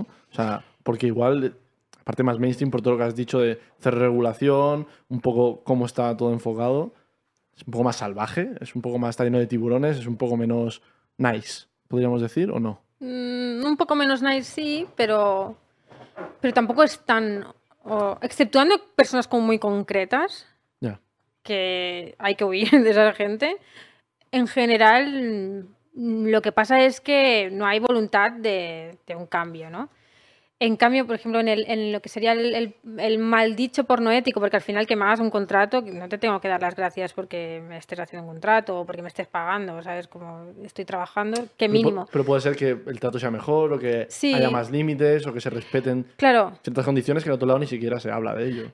Claro, lo, lo guay es que tienes, tienes los guiones antes. Sabes con quién vas a trabajar. Tú puedes decir, mira, yo con esta persona no puedo trabajar porque tengo un conflicto, porque no me gusta, no sé qué, y se- pues se va a buscar de trabajar tal. Si no te conoces con esa persona, a veces pues eh, se, se hacen reuniones en plan, mira, esta es la persona con la que vas a trabajar. Eh, yo sé, tomaos son- un café. Que realmente son cosas Son normales cosas en cualquier otra industria. Pero no es así. No es así. Entonces, hay como, como una seguridad. Y, y luego, pues también se pactan límites, te dan la opción de usar eh, métodos de barrera. En plan, pues dices, hostia, pues yo no me voy a comer un coño si no es eh, con el dental ¿no? el triang- Sí, el- los, los de esto de látex y tal. Pues eso te lo permiten. En, en- en el mainstream te dirían, ¿qué cojones me estás contando? ¿Qué tía?". límites suele haber en algo, aparte, por ejemplo, que has dicho de la regla? em, o sea, que no se vea sangre. ¿Hay algo más así? A nivel de censura, hay Mm. muchas prácticas de BDSM que están prohibidas. Eh, o sea, en ¿Se pueden explicar o son demasiado rarillas? O sea, son muy, muy explícitas. o sea, mucho, mu- o sea, juegos de impacto en plan, como, por ejemplo, que queden marcas en el cuerpo o que... Es que es curioso porque en Inglaterra se hicieron una serie de, de- que no sé cómo está este tema, pero hace no tanto, ¿eh? O sea, hace a lo mejor 5 o 6 años se hicieron como otro código que, por ejemplo, eh, pretendían prohibir el squirt. A nivel legal. Sí, sí, o sea, Sí, ¿cómo- tú puedes rodar porno, pero no, no rodes un squirt. co- Cosas como muy absurdas. Y muchas prácticas, pero mogollón de prácticas de BDSM, cuando la mujer era dominante, estaban prohibidas. Pero en cambio, por ejemplo, agarrar a, un tí- a una tía, o sea, que un tío agarra a una tía por el cuello y tal, ok. Pero luego una tía pe- pegarle dos hostias a, No. Era como, bueno, a ver, o sea, no sé, no sé cómo quedó eso, ¿eh? No sé si al final lo retiraron o se ha quedado algún... Tengo que investigar. Vale, y en, este porno, vamos a llamarlo porno feminista, em, entiendo que los cuerpos, no, o sea, por lo que yo he visto y lo que veo siempre en porno ma- mainstream, los cuerpos normalmente no son muy normativos. Normalmente siempre es eh, tía, ¿de qué te ríes tanto? Es que han puesto, Ah, es Han que- puete una botella que ponía, una botella como de bebida que ponía Squirt. Puesto Nada, el peor meme que se me Nada, me ha hecho gracia porque ha sido muy random. Miro la pantalla y aparece una bebida ahí que pone Squirt. Entonces, Bueno, me ha hecho. Yo un chiste con el Pokémon, pero me lo he aguantado. ¿Cómo- ¿Hay diferencia en los cuerpos, sobre todo de la mujer, en, en el porno feminista? Claro, ahí cual- Son más o sea, representativos, ¿no? Cualquier cuerpo es, es ok, ya sea de una mujer, de, de un hombre, de una persona no binaria, personas trans, o sea, como ahí se, se cualquier cosa es ok, digamos. O sea, no hay un límite de edad, en el sentido de que tú ahora en el mainstream, a la que empiezas a cumplir 28, ya, Ya. es, mm, Sí, pero luego MILF, no, no hay. Claro. MILF y ya te retiras. ¿Y MILF está mejor o peor valorado? Depende de quién seas y depende de, no sé, Es que depende mucho. Pero claro, a muchas actrices les raya, por ejemplo, que mil qué cojones, ¿sabes? O sea, Claro, yo, soy, te- yo soy una persona que pues ha, ha pasado los años Sí, y, sí, que y madre ya una está. polla. en- ¿sabes? Y, y simplemente. O sea, como todos estos tags, por ejemplo, en el, en el porno feminista No existen. no existen. O sea, tú mejor para buscar una peli, pues buscas la práctica, ¿no? Pues quiero ver eh, un fetichismo de pies, o quiero ver mm, qué sé, un sexo oral o un gangbang, no sé qué.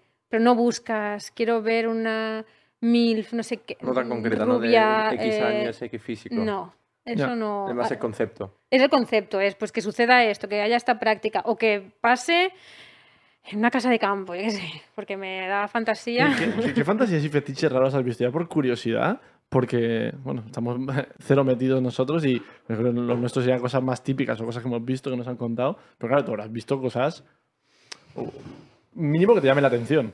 Mm, no te creas, porque como hay tanta censura eh, en los rodajes y tenemos que ir tan en cuidado con qué cojones hacemos delante de la Bueno, pero cámara. tenéis más posibilidades también. Porque mm, tú al final también tienes la libertad, ¿no? Con, con tu productor. Sí, pero luego me la puedo comer con patatas, ¿eh? Ya. Luego la Claro, producción ver. se queda ahí. A lo mejor tampoco lo has visto, pero tú lo, lo escuchas, o incluso tú misma, ¿no? Tendrás, supongo, de fantasía es esto, o me encantaría poder grabar esto, pero a lo mejor no se puede, o no tengo los recursos. O, pues en una ¿Qué escena, cosas locas Claro, te ha comentado, "Pues mi sueño sería hacer esto. No, no hay algo que tú... También supongo que Batilla o sea, está metida que, Claro, claro, no me que a lo mejor parece. para lo que a mí es como, hostia, esto Claro, no es típico, claro. esto es inusual, tú me dices, por favor, si esto es... El pan de cada Esto es el. ABC. Mm. A ver, hemos visto un clip que creo que se puede contar que era lamiendo un ojo, por ejemplo. A mí es que eso me encanta, tengo un fetiche muy fuerte con Vale, los ¿ves? ojos. ¿ves? Para allá Claro, ya, ya- claro, yo pasaba. ni lo había pensado que eso Claro, era raro. Yo eso lo he visto y me ha, me ha hecho, hostia. Pero me ha dado como Buah, un... un, un escalofrío. a mí me encanta eso. Pero, por ejemplo, te pondría que te hicieran. Hombre, ahí estaba yo. Ah, coño. Ese era, ese era mi ojo. no sabía que eras tú, coño. Sí, sí, sí, ahí ¿Qué te- estaba living. Laman el ojo. Sí, en general, ¿Tiene cosas con los ojos. Tiene nombres, tiene, no me acuerdo cómo se llaman, pero tiene un nombre. Es una- sí. es Cosas un- con los ojos, qué locura. En general, los ojos, o sea, alguien tocándose el ojo. No, no, no, no. no, Está provocando. Está provocando. te juro, te juro que da como rollo este reflejo. Y le el ojo y se mete un puño ahí encima. Me encanta que se toque el ojo. Yo con el puño en el iris, así. Pero es como algo muy estético, porque casi, todas, todos, casi todos mis fetiches tienen que ver con lo estético. O sea, ¿Cuál a mí me pone más el background y lo que es que no tanto en sí estar haciendo una cosa, una práctica concreta. A mí es, pues el- en el caso de los ojos, me gustan mucho los ojos, es una parte del cuerpo que me gusta, además la, el rollo que da, ¿sabes? De, el movimiento, el brillo del ojo, no sé qué, todo eso, me pone que flipas. Pero como me puede poner, no sé, como a veces me ha, mm, a veces me ha pasado con ver una mesa muy bonita y decir, "Fui es que a- es súper apasionada. Me en da igual lo que plan- cuentes, que me apetece. Tengo muchas ganas de indagar, de a ver qué. Porque no sé, bro, me estoy imaginando en sitios rarísimos, tío. No, luego en verdad tampoco he hecho cosas. O sea, ese fue un poco extraño. ¿Pero Eh, escenarios te refieres en plan, una situación concreta? Eh, Por ejemplo, eh, los mu- muebles, o sea, ver, ver un mueble y decir, este mueble es muy bonito, tengo que follar aquí. O sea, tengo que follar en este mueble. A ver, yo no Eh, estoy muy metido y también me pasa eso. es que ahora no quiero contar cosas porque digo, ah, No, no, según no. quien me vea dirá, será cabrona, ¿sabes? O sea, pero También era que Ikea vienen desmontados. Es la puta. Eh, yo qué sé, em, el agua, el agua también es algo que me, me pone y a la vez la odio porque eh, luego follar en el agua no- es una no mierda. es fluye no ¿Piscina, mar o algo así? O... Sí, pero luego no fluye. No, o sea, no es en Es tu. típico en- que tú dices, wow, qué guay, y luego pruebas y dices, Sí, no. Es fatal. En tu cabeza era espectacular, Sí. pero luego allí mm, mm, no, te, te quieres ir. Tía, hay una cosa que nos hemos saltado de en tu. plan, estudiaste moda Ujú. y si no me equivoco, fu- eh, fuiste tanatopráctica. Ah, es verdad. Que no lo hemos comentado. Hostia, ¿verdad? Cuéntanos cómo. Una cosa, antes de pasar a ese tema, yo te quiero hacer una pregunta porque has comentado, es que porque me parece interesante porque yo siempre, cuando es algo tan diferente a lo mío, yo sí, soy streamer, no tiene nada que ver, pero digo, vale, me imagino yo mañana me tengo que dedicar a hacer una escena. Te Sí. has comentado, por ejemplo, que te pone, pues, muebles, ojos, cualquier cosa. Eh, ¿a Cualquier qué- cosa, eh, no, me refiero- pero no, no, no, no, no, me refiero que no, no me No, estoy no le pone el control de oleadas del LOL, tío. Tenemos un escenario bastante interesante. Las aquí, bolas, La- la eh. piscina- ¿Sabes que en nuestra casa teníamos una piscina de bolas también? ¿eh? Ese O sea, momento, Wendy, confiesa. Di cosas. Di. Sí, me, me- he tenido, he tenido sexo en la piscina de acabar. ¿Has tenido sexo en la piscina de He tenido sexo en la piscina de bodas. Pero me fui a dos minutos porque era muy incómodo. Porque esto, hay que tener en cuenta que Claro. esto no agarra bien el pie. Entonces, la atracción, la atracción Pero yo aquí lo veo como, como otro tipo de sexo, en plan, como que de revolcarse, de tocarse mucho, mejor hacerse una paja o algo así. La pre- previa es buena, yo veo más de previa. No, es esto de previa y Ah, tú no, no, tú directamente. a la mierda. No, no, o sea, como eso también es follar. No hace falta, o sea, Hombre, sí, eso es follar. es bueno, follar, Sí. claro. No hace falta un coito o lo que sea para Pues acabo de o sea, una follar el doble de veces en penetración. Pues entonces. ¿Ves? Eso mola porque te puedes apuntar. El doble. Yo te voy a Claro. preguntar, eh, pues tema poner. ¿Qué Hmm. importancia? Me refiero, cuando tú ya vas. No, pero es una pregunta que yo creo que es interesante porque desde fuera, como te has comentado en un principio, mucha gente pensará, o incluso yo mismo en el pasado he pensado, wow, te pagan por follar, o qué guay, qué divertido, qué. Pero realmente, ¿qué valor, o incluso tiene algún valor el hecho de que a ti te atraiga o te ponga? Es decir, yo mañana tengo una escena con una chica o con un chico de hacer algo, no sé ni quién es, llego, le veo y me parece feísimo, imagínate, importa cero, eh, para ti es un plus, cuanto más experiencia más te das cuenta de que no, porque te centras en profesionalidad. ¿Me, me- me entiendes? Es decir, ¿qué importancia tiene realmente la atracción? O ya es una cosa que, dado un punto, es cero porque estás trabajando y no estás de, oh, me atrae, me lo tiro. No, sino que es trabajo o siempre es muy importante. Incluso a veces puedes Mm. decir, oye, mira, esta, esta persona no me atrae, esta cena no me sale hacerla con, con él o con ella. Mm, yo creo que te lo tomas con profesionalidad. O sea, yo nunca me he encontrado con ir a una escena y no saber con quién iba a rodar. Porque a mí siempre, o sea, cuando he estado, o sea, delante de las cámaras siempre he trabajado para proyectos de colegas, eh, proyectos eh, feministas y tal, entonces siempre me han avisado, en plan, vas a hacer esto, el guion es este, y hemos pensado que vas a trabajar con esta persona. ¿Te parece bien? Sí, no. Entonces sí que ha habido, creo que solo un par de veces que dije, no, con esta persona no, pero porque tenía yo un, un conflicto personal con esa persona y es en plan, Nunca ha sido Mm. nada por pura atracción. No, o sea, a veces te encuentras que hay peña con la que tienes mejor feeling o menos, pero, pero al final es curro. Entonces, tú estás ahí currando. No, no es lo mismo como que salir a ligar o como... No tiene nada que ver. Tú estás ahí en, en- en otro mod. No, me imagino, pero claro, para mí también, al mismo Al- al es final también- raro. Es diferente, pero de, de cierta forma es como si a ti te toca ir a un rodaje y tienes. Tus Sí. colegas. Si estás o- con tu colega te va a salir mucho mejor, pero aunque sea una persona que no tengas mucho feeling o incluso te pueda caer un poco mal, bueno, si tú eres profesional, haces tu trabajo. Claro. Yo creo que lo- mm, nunca, me- nunca ha sido el caso, pero lo que me podría tirar para atrás es que yo con esa persona no, no respetara mis límites o, no, o tuviera una actitud como muy de mierda conmigo y entonces a lo mejor sí que ahí me rayaría y diría, "Uh, pues a lo Claro. mejor, pues a lo mejor ahí te quedas. ¿sabes? Porque supongo que es importante estar cómodo, creo. Claro. O sea, Sí, porque al final o sea, Se nota. Es diferente. Por mucho que se diga que, bueno, yo puedo aguantarme que no me cae bien porque al final estoy haciendo un diálogo, pero lo otro es, es, es- es una una- es un acto sexual. Entonces, como que muchas cosas tienen que ser tan más claras, tienen que estar bien claros los límites y todo eso, yo creo.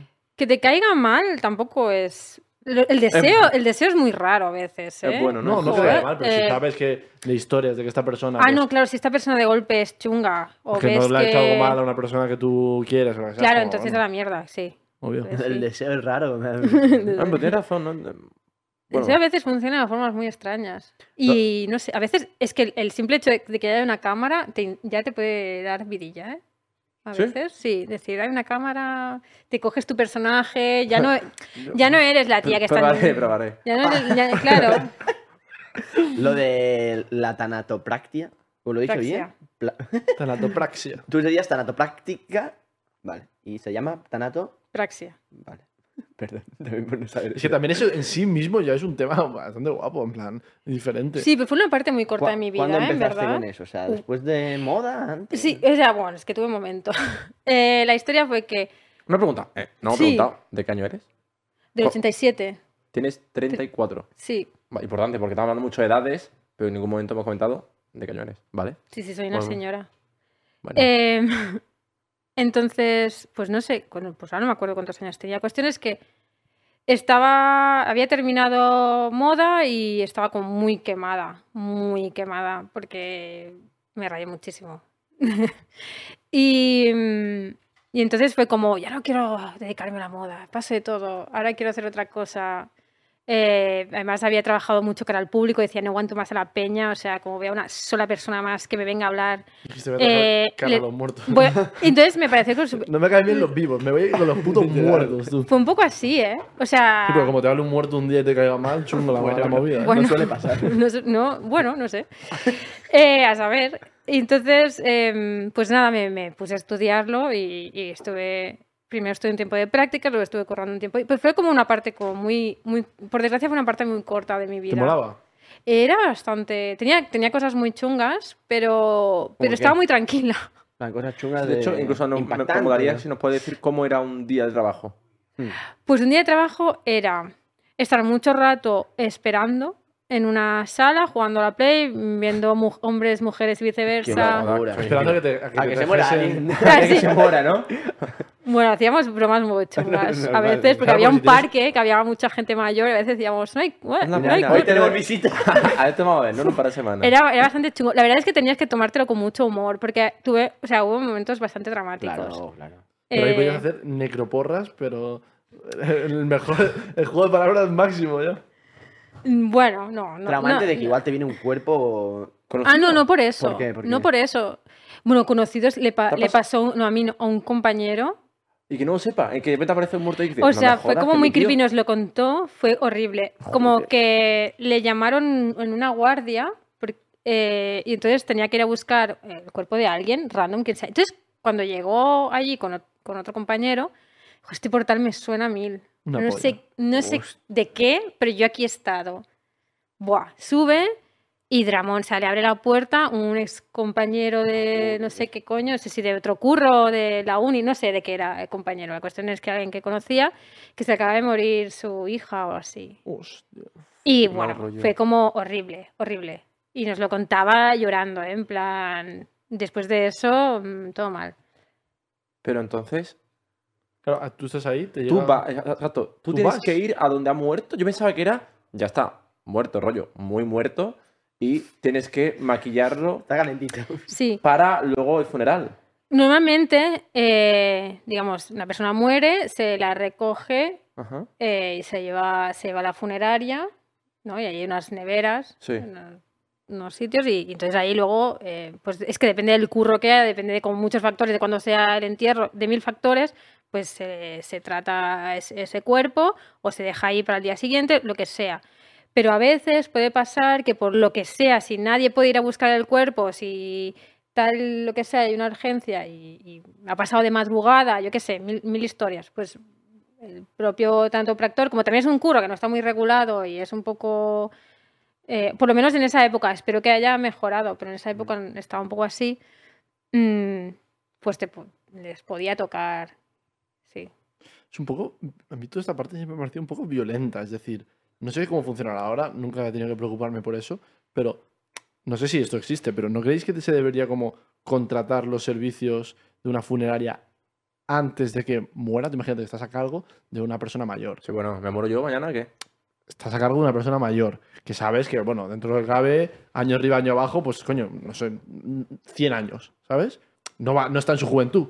Me refiero, la va a palmar de aquí a poco. Entonces lo contratas porque es que es bastante violento la situación de la palma, tu padre, tu madre, Sí, tal, y, y lo primero que tienes que hacer es llamar al teléfono en plan, oye, ¿ha palmado? ¿Cuánto dame presupuesto? Hostia, me estás contando, tío, en plan, yo creo que debería ser una cosa antes. Sí. Porque es bastante violento el proceso. Yo lo pienso, en plan, ¿y cuánto vale el puto ataúd? Pero 3K, 3K. ¿te También que naturalizas, ¿no? La muerte un poco. No estás para, no estás para negociarte el precio Pues de una un cosa, ataúd, ¿cuánto vale un ataúd de media? No tengo absoluta idea. Una hay pasta, caros, ¿eh? una Hay- pasta. son caros y hay algunos. Son caros. ¿Hay ataúdes? sí. Yo vi un programa con de LEDs. No, hay ataúdes con teléfonos dentro. En Por plan, de si- peña por- que dice que le da mucho miedo. En plan, dice, yo si la palma, meteme aquí. Porque, o sea, no es una cosa común, pero alguna vez ha ocurrido de entrar a un tío muerto y. Me gustaría vivo. el mío con LEDs. ¿Os gustaría que super os gamer. incinerasen o preferís full ataúd? Nada, full ataúd, bro. Que va, que fudata, por culo. A mí que me quemen y me tiren por ahí. Sí, ¿Tú también, también? de Yo ahí. también, ¿eh? No, pero que no me tiren. No, que te O va sea, yo quiero, yo quiero que haya alguien super loser que me tenga ahí en plan.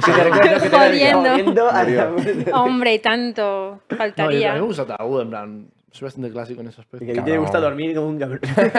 Yo- claro, en plan, andaluz, como, tío. como duermo yo, tío. de Tío, y algo que decías que solíais hacer muchas bromas, ¿no? O sea, A veces me refiero coñas. mantener un O sea, poco el bueno, humor claro, de- no. para al final es un trabajo un poco traumante Y Es yo un poco dark el trabajo. En plan, yo si no te había estás hablado- un poco, es como. Conocí una vez uno- unos chavales, que, bueno, un chaval que trabajaba de bombero y que me decía eso, que a veces vivían experiencias. O sea, Eso me sí contó que, una fua. muy concreta que es demasiado heavy, pero rollo de ver cuerpos pues reventados, ¿sabes? Y tener que hacer bromas con los compañeros al momento, ¿sabes? Porque si no, pues si te caes lo haces aún más incómodo. pff, Supongo que sería un poquito. Sí, te lo tienes que tomar con, bueno, con tranquilidad, con sangre fría y, y, bueno, intentar pues no pensar mucho, ¿sabes? Y Sí. la, lo que es necro en tu nombre fue por el, el nombre artístico. Sí. Vino de algo de por pasión de. Bueno, por, por, por el gotiqueo, por todo el rollo de la música que me mola y tal. O sea, fue, fue más por el rollo gotiqueo y metaleo que no. Que por el que por- sí, sí, porque. Sí, porque más lo de necro ya, ya lo usaba, creo, en plan, como de nick en redes sociales y tal, como. Como un streamer. es Fucking canecro, tío. Imaginas. ¿Te imaginas que es la hermana Ima- perdida de canecro? Me- ¿Te imaginas? Increíble. No lo ubicas, ¿no? No sé, no tengo ni idea de quién es esta Le, persona. pero podemos buscar una foto Una de, foto. Por ¿Imagen favor. de de canecro? Canecro, por favor. Imagen de archivo. Necesito conocer ahora a esta Era campeón persona. Es Pokémon, un ¿eh? crack, ¿no? Sí, sí, Campeón campeón Pokémon con, Pokémon. 10 con 20 ¿Cómo años. te lo imaginas? Escríbelo. La foto que nos van a poner antes de que A la ver, a veas. ver, ¿cómo me imagino esta persona? Canecro, es K-N. ¿Se imagina en plan un chavalín muy pequeñito o alguien más adulto? No, como más, más adulto, ¿no? Como Sí, más, es- más de mi edad. Es un, no, es un viejo. Shh, No ayudes. Des- Es viejo. El broma, es el meme. Es que literalmente el meme es que es un anciano. Sí. En plan, la gente. Ay, le he visto. No, la han filtrado. Ay, ya. no, me lo No te lo imaginaba, me imaginaba como, como más Vale, tocho. porque parece un mugshot. A ver, Con- aquí con también te gorra pasa, ¿eh? Pokémon, Le han pillado justamente la cena. De hecho, todo grabamos año pasado. De la presentación, Sí. ¿no? Le han pillado la cena, que bueno, que parece un poco un criminal. Pero es un crack. Es buen tío. Es campeón Pokémon, ¿no? ¿Cómo es esa historia? De pequeño. Bueno, y se hizo conocido en principio porque competía en Pokémon. Y, Ajá. no, creo que fue tercero del mundo o algo así. Qué Todo locura. el mundo, ¿eh? bro. Literalmente eres Ash. Pero, ¿y, cómo se compite en Pokémon, tío? Eh, pues tienes que tener los Pokémon de la vida real. Están permitidos en Ah. Chicago. No, no sé, la verdad, pues ahí se ¿Te compite. imaginas Tiene- que Pokémon, los esports de Pokémon son batallas de en plan, animales, tío? Sí, hostia, en plan, ¿Tú has jugado mucho en tu vida o nada? Eh, a Pokémon nada. No, o sea, pero no- en ni general, ¿has sido gamer? ¿O No, aparte de probar no. el LoL una temporada y sé. Gamer, no, o sea, probé, o sea, el LOL, el, con el WoW también jugué, el Diablo, yo ah, tengo una un poco Diablo. enfermedad. hombre, y a ti que te va mucho teatro Necro en tu nombre, Diablo creo que es un juegazo. ¿eh? Sí, es un dos, juegazo. El dos. El 2, el 3, o A sea... mí el 3 mi opinión bajó. Sí, no, Es que a mí el yo es que un soy... juego, rollo, soy- eh, hay que jugar en la vida. Ay, me encanta, me ¿De flipa. qué va? No tengo ni me, me imagino. me Es un imagino FPS Diablo, bastante gore. ¿no? Es, No, ¿qué bueno, va? gore ¿No es no, es Sí, de cute, hecho será es, más, es más poco, ¿no? En plan, no se ve. Me estoy confundiendo con Sí. otro. creo. Es que es un juego del 2002, 2000. Sí. 2000, 2002, algo así. ¿De plan, no- más o menos? Realmente, como tienes típicos 5 o 6, puedes elegir 5 o 6 personajes, puedes. Sí, plan, el bárbaro, ¿Pero el online? paladín... eh, ¿Se puede Mm. jugar online o se puede jugar? en. La hostia, me ¿no? fliparía que Pero- jugáramos. No van a jugar a nada estos, porque, bueno, este un poquito, pero no, son cero. Pero me fliparía en verdad. Sería muy random que jugáramos un día. Cuando quieras. Entonces, seguro que en, el, que en el chat, bueno, en el chat, en los comentarios, chat y tal, hay mucha Mario gente. Kart, ¿has fan. jugado? ¿Eh? Mario Kart. Sí, sí, es un clásico. Lo odio, pero sí. es un ¿Cómo lo odias? ¿Lo odias? Sí, soy Ahí muy en- mala persona, en En nuestra verdad. casa ¿eh? somos muy fans de Mario Kart. ¿eh? Vaya, me, me da ¿Cuál te ansiedad. elegías? A huesitos. Eh, bueno, el fantasma es. El fantasma, eh, Bu, el Bu. el Yo, Bu. yo también era Team Bu, me encantaba. A mí no, pero lo cogía porque era el que más me, el que más me representaba. Es un poco dark. No, odiar no, pero, pero me, me- es que me cuesta mucho perder. O sea, no soporto perder. Entonces, suelo perder eh, al Mario En Kart. general. En general, suelo perder en los videojuegos. Entonces, necesito jugar a cosas como que, pues no sé, como que me relajen un poco o que no sienta que estoy perdi- perdiendo.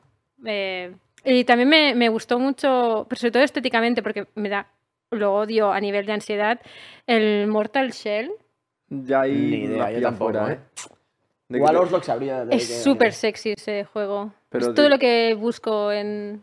¿Es de, de, de- de PC o En la vida en general. Es, bueno, Mortal tengo un Shell. Play. Sí. Play? No sé, a ver, ¿Pero que tiene una estética sexy o que es va de qué va? Eh, va de... Vale, muertos seguro. Sí. No sabía. es O que sea- te mola mucho en general los muertos. Eh, bueno, va de... O sea, de repente que, que tú eres como un espectro X, yo qué sé. Entonces tienes que como poseer eh, armaduras medievales tope de tochas, que a mí to- armaduras medievales sí, a todo. Y entonces pues Me tienes... encanta, me encanta. Cualquier Es- cosa que no me espero. Es un juego horrible. No, eh, tengo colegas que se lo han pasado, yo no. O sea, yo llevo ahí encallada. Pero lo miro, lo miro en plan. Eh, Ya ni por jugar, Mira, está, porque no gusta, juego, no plan, juego como- porque, Ahí lo porque tenemos en la pantalla, Mortal, Mortal Shell. Shell. Es que es muy sexy.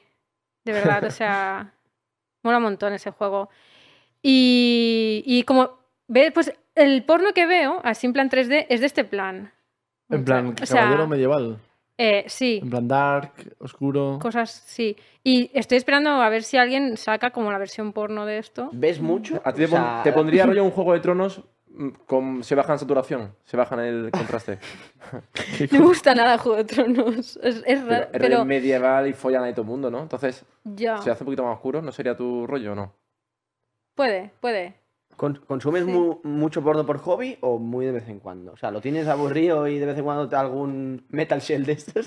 O- A temporadas. Cuando, o sea, a veces me gusta como, en plan, voy a buscar si algo que me interesa, ¿no? Claro, y si veo alguna... trabajo es Claro, tendrás que inspiración. estudiar. Claro. A veces dices, me voy a poner a que, estudiar y te metes a, a mirar. Sí, yo a veces, eh, claro, siempre, pues, yo qué sé, cuando hay una productora que me mola mucho, pues me, me pago una suscripción ahí y la estudio a muerte, ¿sabes? En plan, me miro. Pero a veces, a veces me lo Pero- miro en plan curro, luego a veces no. A veces, Claro. o a veces empiezo en plan curro y digo, sale de medio curra y hobby. digo, bueno, ya que estoy aquí. Eh, entonces, pues eso. Y, y ya, o- y en, en el rollo 3D hay mucha fantasía. que ¿Crees que es el futuro?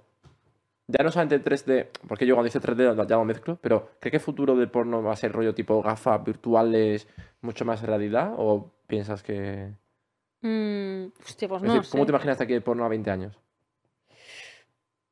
Mm, es 20 que me, igual me- es poco, me lo, ¿no? me lo preguntan mogollón y nunca sé qué responder, la verdad, porque por un lado parece como que la, la industria está muertísima, pero por otro lado parece como que hay propuestas muy interesantes a la vez. Entonces yo creo que, que- que el porno va a cambiar como bastante, eh, pero no, no, sé hacia- no sé si va hacia, hacia temas tecnológicos, que eso ya lo ha hecho, ¿O hace tema.? o más hacia temas de- del tipo de, de porno que se, que se haga. No sé. Como creo que, que en algún punto el porno volverá a ser como más cinematográfico en general. Eh, No sé, creo. Y luego el 3D, claro. Se va a Molaría. normalizar. Me gustaría que hubiera como etapas del porno. Muy, muy diferentes. Tío, un día hay que ir a un, a un festival de, de cine, ¿eh? Sí, aunque Claro. yo creo que me pondría muy cachondo, siendo sincero, en plan. Sí, no. Estaría Bueno. bien, estaría Mi bien panita bien agresivo. Estaría, o sea, bueno, es, está bien. ¿Es normal o no? O la A ver, gente va para normal allá. el Es aspecto si vas normal. de repente a una feria de comida, te entra hambre, ¿no? Claro, por eso. Es normal siempre que entiendas que las demás personas a lo mejor no están en, en tu Claro. onda y Hombre, que, y obvio, que yo no, no te saques la chorra ahí No, porque coño. te- No, no, pero que Pero- mentalmente me pondría bastante contento. Pero sí que es verdad que en, estas, en este tipo de festivales a veces se hacen fiestas, after parties, donde ahí ya, pues yo qué sé, eh, hay cuartos oscuros o, o ya te avisan A que es una sex party y hay fantasía. Y eh, entonces ahí, ahí sí que es, es, es bien. O Es sea, un poco como si después de Gamer hiciesen una fiesta, en La plan, fiesta Jugar para jugar todos al LOL, ¿sabes? en plan, en un ciber, es un poco ese flow, ¿eh? Me encanta. Wesley iría a ambas, también os digo, iría a ambas, a la del LOL y a la otra. Nah, ya no iría a él. Una mezcla. Cuarto, cua- cuarto oscuro de LOL, tío.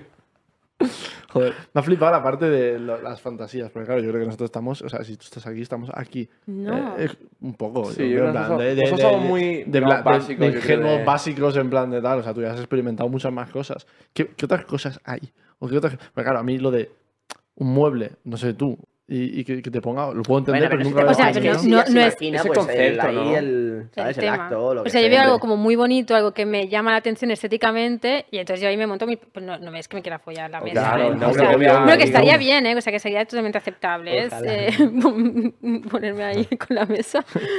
Pero sí que parecemos Pero- noobs al lado de, de todo lo que has contado, ¿eh? Pero bueno, tenemos mucho pa- por aprender aún, la verdad. Ahora hacemos un máster, nos ponemos las pilas. Ojalá. Hay muchísimas cosas, hay infinidad de cosas. Como muy guays. No un vistazo. No sé si antes de despedirnos quieres mm, dar algún mensaje, quieres decir algo sobre tu proyecto. No sé. Sí, ¿dónde puede o- encontrar la o qué gente tal? tu ¿Qué tal está? No sé cómo están nosotros, la verdad, somos un poco inexpertos. Muy en- bien, ¿no? ¿Te has sentido más o menos cómoda Sí? Sí. muy bien, muy Sí. bien. sí, no hemos hecho alguna pregunta muy de decir, eh, vaya su normal. Puede ser. No, que va. Pero, eh, Vaya ignorante seguramente. Sí, pero Sí, me ha parecido muy. Nosotros nos autoinsultamos. Ella... Sí, no, ella se digo. Sobre todo él, él ha Es hecho un poco. Como Ella BDSM, esto de los insultos de aquí. No, es que lo eh. típico, si tú te autoinsultas o tú te auto hablas mal, ya tú no puedes hablar mal. Entonces tú ya, no, qué bien Ah. has hecho, ¿sabes? Es como. Ah, bueno, déjate, soy muy mala persona, ¿eh? O sea, Ah, bueno. que por eso no... Si, te- si tengo que insultar, insulto. Eh, pero sí, yo también me río mucho de mí misma. A veces digo, joder, vaya gilipollas has Sí, dicho, es está lamentable. Oye, una cosa que sí nos habían dicho es que coleccionas eh, instrumental médico, ¿puede ser? Sí. Bueno, Eso- lo dejé un poco, pero sí tengo, tengo un montón. Eh, ¿Qué movida es esa? Cuenta un poco.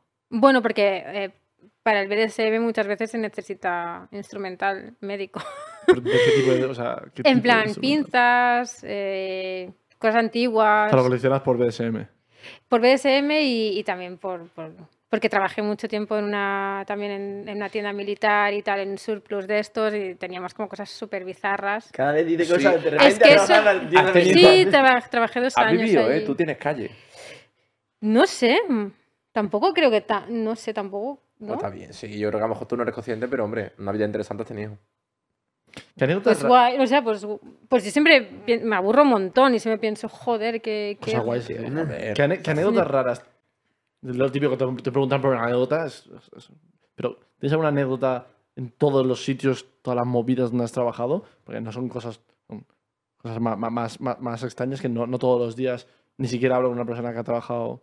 En la industria. Mm, anécdotas raras. Es lo típico Bueno, que te preguntan y no se te ocurre ahora nada.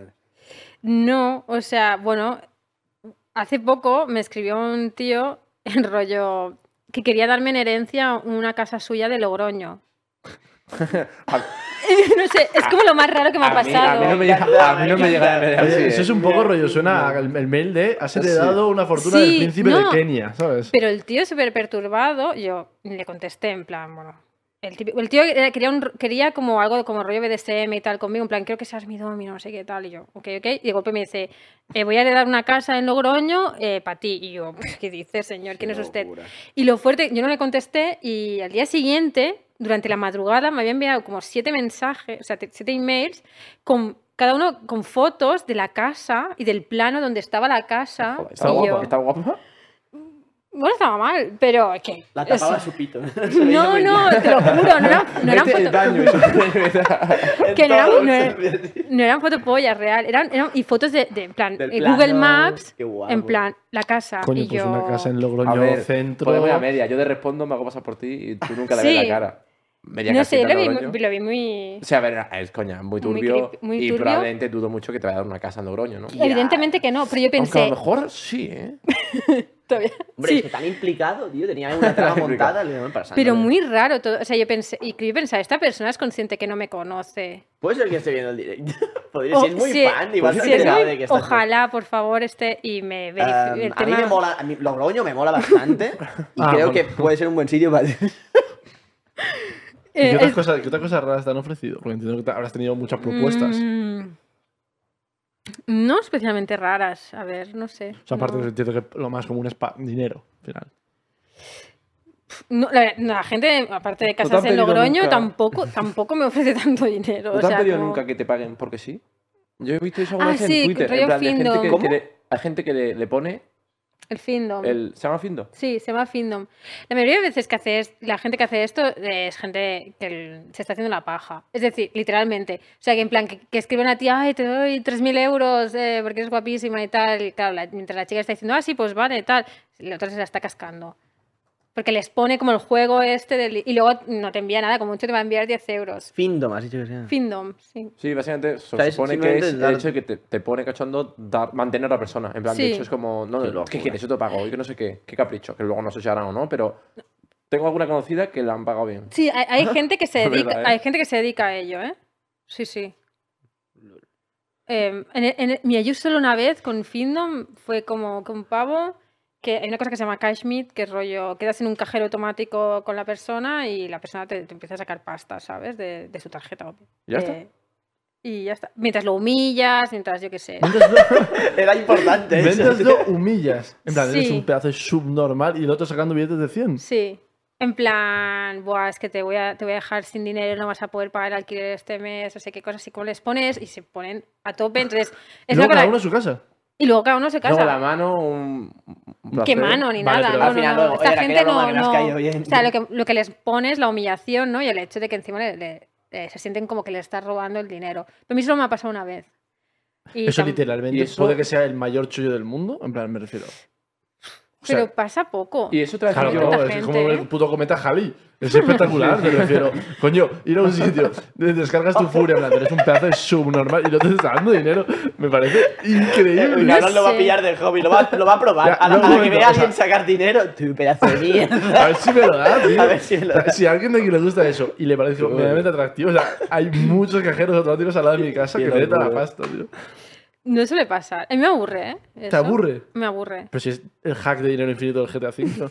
es, es cuadrado, círculo, triángulo. A mí me gusta la- ir a la mazmorra y todo, todo el rollo.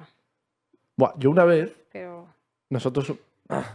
Nosotros una vez A ver. acab- acabamos, Me interesa. sin ser una cosa voluntaria, Ajá. De fiesta. Bueno, fue voluntario, de hecho, en verdad. Sí, pero no sabemos dónde íbamos. Yo tres veces, ¿eh? Sin más, una vez eh, fue como, hay, hay una fiesta en tal sitio, tal, tal dirección. Llegamos a la dirección, pero y, y tocamos al timbre, yo pensaba en una casa, y entrad, entrad. Entramos y es un lo- era un local, pues, de esto, no sé cómo Yo, se una llama. cosa, yo no estaba ahí. ¿no? No. Mm, Ah, tú en una. No estaba, No ¿eh? digamos- ¿Qué es? Dilo ya. Realmente No, no, no, no. no puedo decir nada, ¿eh? No, no, fue un sitio, sin Ah, más. vale, sí. Solo Era- digo- realmente era un sitio de, de swingers. Sí, era una casa de. Pero no sabíamos, nosotros íbamos porque era una fiesta. Sí, nos habían invitado a esa fiesta hasta el sitio. Entramos tal y pues nos hacen un tour. Ah, hacemos un tour. ¿Sabéis qué es esto? No. Eh, bajamos tal, estaba la mazmorra, todo eso. Uh, Fue la había una primera vez que yo vi mamor- eso en mi vida. ahí, ¿eh? A la casa de Ibai. Sí, es cierto. Y, y fue bastante, eh, bueno, impactante para mí, claro. Yo de repente, como un pollito recién salido de la cáscara, veo eso y digo, había como un- una Claro, rueda había entera para una tal. cosa que te, te montaban, ¿no? Y te daban como la vuelta entera, te mandaban la vuelta. Pero es que después de Ah. ahí se ven una zona VIP que abrías como rollo mazmorra, mazmorra, que abrías con una llave y bajabas abajo a subterráneo, rollo, bastantes metros, pasillos muy cerrados y rollo arena, en plan, Qué guay, este Es- sitio me tenéis que decir.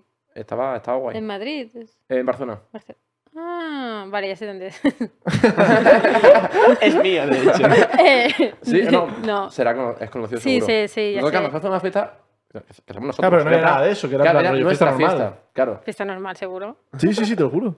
No, no, Vale, es que era, no, es- no nadie, en plan, era como si alquilas Alguien un lo había alquilado, vale, claro. Claro, Claro. algo había alquilado, pero no, sabía lo que era. Pensaba que era una casa privada. Es, es fantasía ese lugar, sí, sí. Pues luego te, te paso dirección para que confirmes si ha estado o no. Yo creo que sí, porque Sí, o sea, por, por la descripción, o sea, una casa como muy grande, tocha. varios pisos, sí. Sí. Sí, un sitio, o sea, una sala que era como, como muy oscura, que hay un montón de, de sofás y camas, o sea, que como... Hay camas, hay camas. Hay Sí. camas, sí, sí. ¿Tú que has repetido? ¿Qué, yo, yo ahí me, tres me he pegado tres fiestas. Yo, ¿Tres no, has ido? Yo no he estado. Hay una nunca piscina. bro. Sí, Yo Una no piscina pequeña. nunca, sí, yo me he bañado en esa piscina. Sí, sí. Sí, Sí, a ver, lo vas a confesar. Willy es el dueño de ese lugar. es verdad, es verdad, que está, está bastante guay el sitio. Yo recomiendo Mm. ir. Es bonito. Oye, y una pregunta que em, ya cambiamos de risa a serio. ¿Qué opinas de la prostitución? Bueno, es trabajo sexual al final también. ¿Tú estás en general a favor del trabajo sexual? Claro. Porque O sea, tú al final tu premisa es que nadie trabaja por gusto. Eh, creo que el trabajo, o sea, no es, no es defender el trabajo sexual. Eso, todas las trabajadoras sexuales decimos lo mismo. No es defender ni la prostitución, ni el, ni el trabajo como actriz porno, lo que sea, sino es, es decir que necesitamos derechos laborales. ¿no? Eh, necesitamos ser reconocidas como trabajadoras. Es así de simple. O sea, lo que queremos es precisamente pues una decriminalización. O sea, porque mucha, o sea, mucha gente es como, ah, que buscáis, ¿no? El, el- eh, simplemente la regulación del trabajo sexual sin más, ¿no? Es como no. O sea, lo que buscamos es la decriminalización para Quitar el estigma también. quitar el estigma, eliminar el estigma y poder decidir nosotras sobre cómo, cómo hacer nuestro trabajo, con qué derechos, eh, organizadas en sindicatos, etcétera, ¿no? O sea, ahí está el tema, ahí está la reivindicación. Y sobre todo el tema del estigma, como ya vale de putofobia, ya vale de, de- de todas estas mierdas. Pero también hay muchas eh, chicas que han trabajado, han tenido trabajos sexuales, han salido y, y, bueno, a- abogan un poco por, por- por, eh, por eliminarlo, ¿no? Un poco. Eh, Bueno, cada cual tiene su opinión y cada cual tiene su experiencia, ¿no? O sea, yo, yo he conocido, mm, tengo compañeras que son trabajadoras sexuales de calle, que son trabajadoras eh, que se dice como casi de, de supervivencia y jamás, jamás, o sea, le negarían el derecho laboral a una compañera, ¿no? Le, le negarían los derechos humanos a, a una compañera y eso es, eso es simplemente, ¿no? Lo que dicen, en plan, mi trabajo es este, con esto pago mis facturas, con esto pago mm, la comida, lo que sea, es un trabajo de supervivencia. Si pudiera acceder a, otra cosa, lo haría, pero de momento es esto, ¿no? O sea, ¿No estarías a favor de abolir eso y, bueno, en general, porque esto no es una cosa de abolir y ya está, o sea, porque si al final una persona trabaja de eso, lo quitas, no tiene trabajo. Va Ujú. acompañado de, de ciertas medidas y cierta reestructuración. ¿Estarías a favor de eso o simplemente, digamos que de cierta forma igualas todo? ¿Cómo, cómo lo ves? Porque si, si eliminas y de repente estás jugando al My Fantasy y coges y eh, pues hay trabajadores sexuales, quitas el trabajo sexual, esas personas no trabajan. Hace falta una reestructuración un poco de todo para que esas personas puedan acceder a otro, a otro tipo de trabajos. Claro, es que abolir el trabajo sexual es, es como bastante absurdo. Es decir, no, tú no, o sea, en otros países, es que está, eh, por ejemplo, el modelo nórdico, es un modelo ultra punitivista, se persigue a las trabajadoras sexuales, por mucho que digan que no, les hace la vida imposible, les hace no, no poder tener un sitio donde vivir, un sitio seguro donde, donde trabajar, eh, les hace no poder tener algo tan básico como es una, una cuenta corriente ¿no? en, un, en un banco. Entonces, todo esto genera una serie de violencias, una serie de estigmas que eso se traducen en asesinatos, se traducen en atracos constantemente, o sea, de- porque saben que llevan dinero en cash en sus casas o, o en la calle donde estén trabajando, incluso eh, pavas que ganan mucha pasta, por ejemplo en Francia, que son scores que ganan muy bien de pasta y los clientes saben que tienen cash ahí en su casa, pues aprovechan para agredirlas y, y robarles el dinero, ¿no? Es un poco como la Entonces- droga, que es de cierta forma inevitable y pues, ya que va a ocurrir, pues vamos a eh, legalizarla para quitarle todas pues, las mafias detrás, los crímenes detrás. Eh, o- ¿Lo ves así? No, o sea, no- tampoco me parece como comparable, ¿no? El trabajo sexual con el tema. se- Siempre es como si el trabajo sexual siempre se mezcla con cosas como turbias y tal. Y al Sí. final hay que entender que, que el trabajo sexual, o sea, eh, somos personas como random, que tenemos nuestras familias, que tenemos nuestras preocupaciones, que aparte de- del trabajo sexual hacemos otras cosas, tenemos ot- otra vida, ¿no? O sea, vamos al parque, nos vamos a la playa, eh, cuidamos a nuestros gatos. Ya. Entonces, a veces se habla como, como de, de las trabajadoras sexuales como si fueran un ente, Pokémon. un algo, ¿sabes? Y es como no, una cifra, un- una estadística, y es como, no.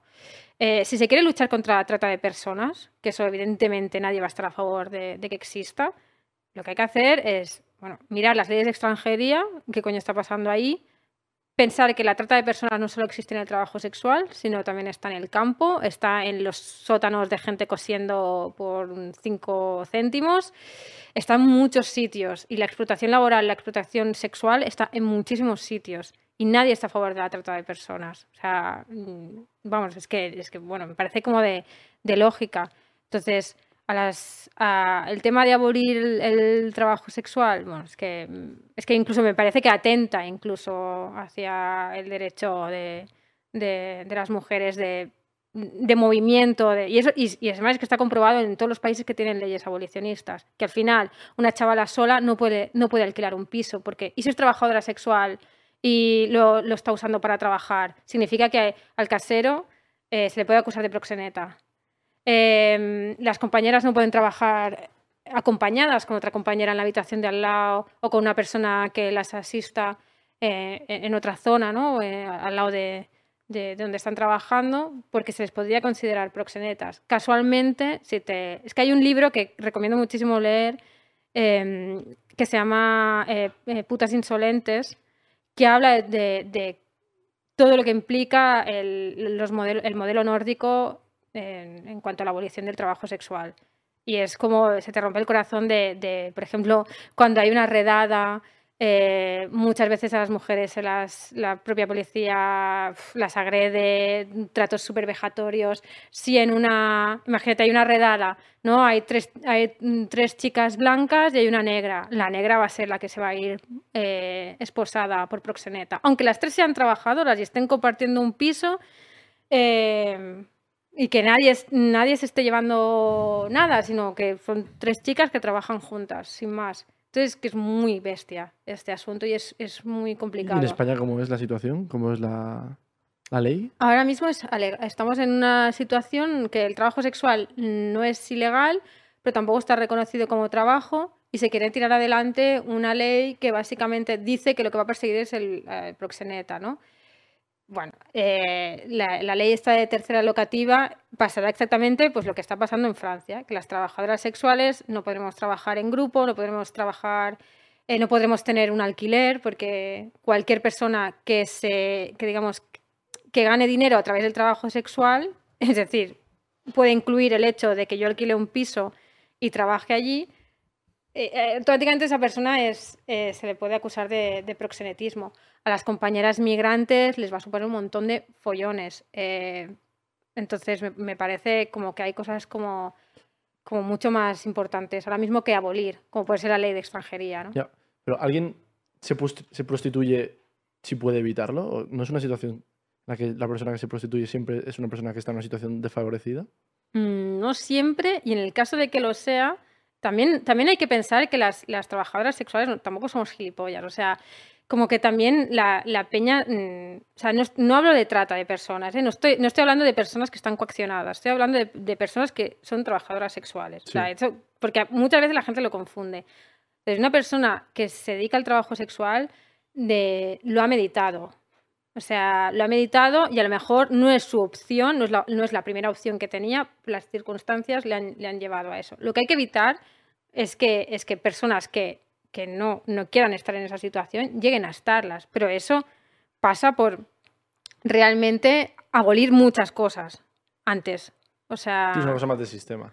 es una cosa muy profunda y además es que, mm, bueno, es que hay, hay muchísima hipocresía en este asunto. O sea, me flipa como eh, partidos políticos que han dado un montón de licencias, pero un montón de licencias a clubs, ahora nos vengan a decir que van a prohibir la tercera locativa y sabemos perfectamente que no van a cerrar esos clubs. Van a perseguir a las chicas que trabajan, sobre todo de forma autónoma, en pisos, pisos compartidos, en pisos que, que alquilan o lo que sea. Y, o sea, eso, eso es así y, ya se verá, ¿no? Si se lleva a término estas leyes. Qué locura, yo no hablo mucho porque estaba escuchando puntos, sobre todo también porque creo que es un tema bastante complejo que no creo que haya una solución de, vale, eh, se legaliza, vale, se abole, sino que al final hay mucho más detrás. Pero claro, sobre todo también creo que es importante la gente que escuche la diferencia entre lo hago de forma voluntaria porque pues, quiero trabajar sexualmente, a, obviamente, hay otros factores como estoy obligada, como hay amenazas y tal, que creo que también es una cosa que la gente mezcla, porque no creo que haya nadie en el mundo el cual va a decir que le parece bien eso, ¿sabes? Hmm. Eso creo que es un tema aparte. Eh, A mí No me interesa también otra cosa, eh, el Sí. tema de la sexualización de la mujer, sobre todo en redes sociales. Plataformas como Instagram, por ejemplo. Yo subo una foto sin camiseta, permitido, pero si se ve un pezón de una mujer, se chapa la foto. Em, y también una cosa que, por ejemplo, en Twitch pasa mucho, eh, que es un poco... Bueno, o sea, hay, hay- hay muchas situaciones en las que hay hay streamers de Twitch que, por ejemplo, hacen algún tipo de ASMR Muy sexual, pues está metiendo el micrófono. literalmente un soft porn, básicamente Sí, se autos Sí, he, he- hipersexualiza. he visto algunas cosas como Sí, leí tipo, algún pues, artículo y tal. o chicas que están- mientras que masticas el micrófono y tal. O incluso chicas que, bueno, que al final lo, lo que estás viendo en la pantalla es una chica con un escote súper grande, eh, tetas súper grandes y es hablando. Y básicamente es eso. Em, ¿Cómo ves tú eso? ¿Eso lo ves eh, bien? ¿Piensas que se están ah, hipersexualizando ellas mismas? ¿Crees que crees que es una cosa más responsabilidad del viewer? Eh, ¿Crees que está bien, que es ético, que es correcto? ¿No debe haber un paternalismo ahí o cómo? Es que no lo veo ni bien ni mal. O sea, no sé, es. Lo veo. Pero al final se están sexualizando, al final. Lo veo que son tías que están, están utilizando una herramienta pues para, para sacar la pasta y al final eh, tenemos, bueno, supongo que eh, vivimos en, una- en unas sociedades como súper patriarcales donde al final la mujer parece que, que es- tiene como un papel como muy sexualizado y estas tías lo explotan. A mí personalmente no me parece ni bien ni mal. O sea, creo que lo, es una lo opción. fomentan también de cierta forma. Y, y- Mm, A ver, yo ya- creo que ¿por el hecho de hacerlo no creo que sea el problema mal. Yo creo que más bien es la plataforma, ¿no? Porque si alguien se hipersexualiza o se decide sexualizarse, es una plataforma hecha para eso, yo creo que nadie no va a decir parece bien o mal. Me parecerá bien, lo hace bien, gana, gana dinero. Yo creo que es más un poquito, ¿no? Buscar el, ¿sabes? Un poquito a trampa, ¿no? Donde una plataforma donde se supone que es eh, contenido donde no se puede sexualizar uno, porque de hecho, si apareces en camiseta te banean, ¿sabes? Es como un poco jugar a esa norma. Entonces hay alguna gente que dice, pues oye, está bien porque coño, si ella quiere ir con escote que se vea hasta pezón, ¿me entiendes? coño, es que, que haga lo que sea los cojones. Al mismo tiempo, obviamente, tontos no somos y se hace, ¿sabes? Se juega con ese, o sea, ese gris, ese gris muy gris, en el cual pues hay cosas que dices, tío, esto es porno. Está bien que hagas porno, pero no hagas porno en Twitch o donde sea. Entonces ahí había un debate, bueno, realmente no había tanto debate porque en general la Twitch lo ha permitido. Claro, Sí. Twitch lo ha permitido, también supongo que le interesa a Twitch de decir, bueno, hay unas normas, no están rompiendo ninguna de esas Hay incluso normas. categoría de, de hot tub, en plan que le hicieron después de todo el revuelo este, en categoría solo de, de bañarte en directo en, una, en un jacuzzi y tal, ¿sabes? Claro, entonces eso a lo mejor pasaba de bañarte en jacuzzi no está, está permitido, pero luego, claro, pasa de, pues a lo mejor de sujetador a ya vas ropa interior, a ya vas... ¿Me entiendes? Como que al final... Pero, o sea, vale, o sea, pero por ejemplo, ¿por qué es menos ético enseñar el escote que a lo mejor tener que te tirar mm, horas y horas al día para sacarte un sueldo muy mínimo eh, streameando? Porque se ha hablado mucho, ¿no? Del estrés que hay de, de estas plataformas, como a veces Sí, incluso de, de- Se de presiona. Estar, el estar en demasiadas horas, horas demenciales haciendo Pero directos. yo, no, yo no me meto en cuanto a ética, yo ético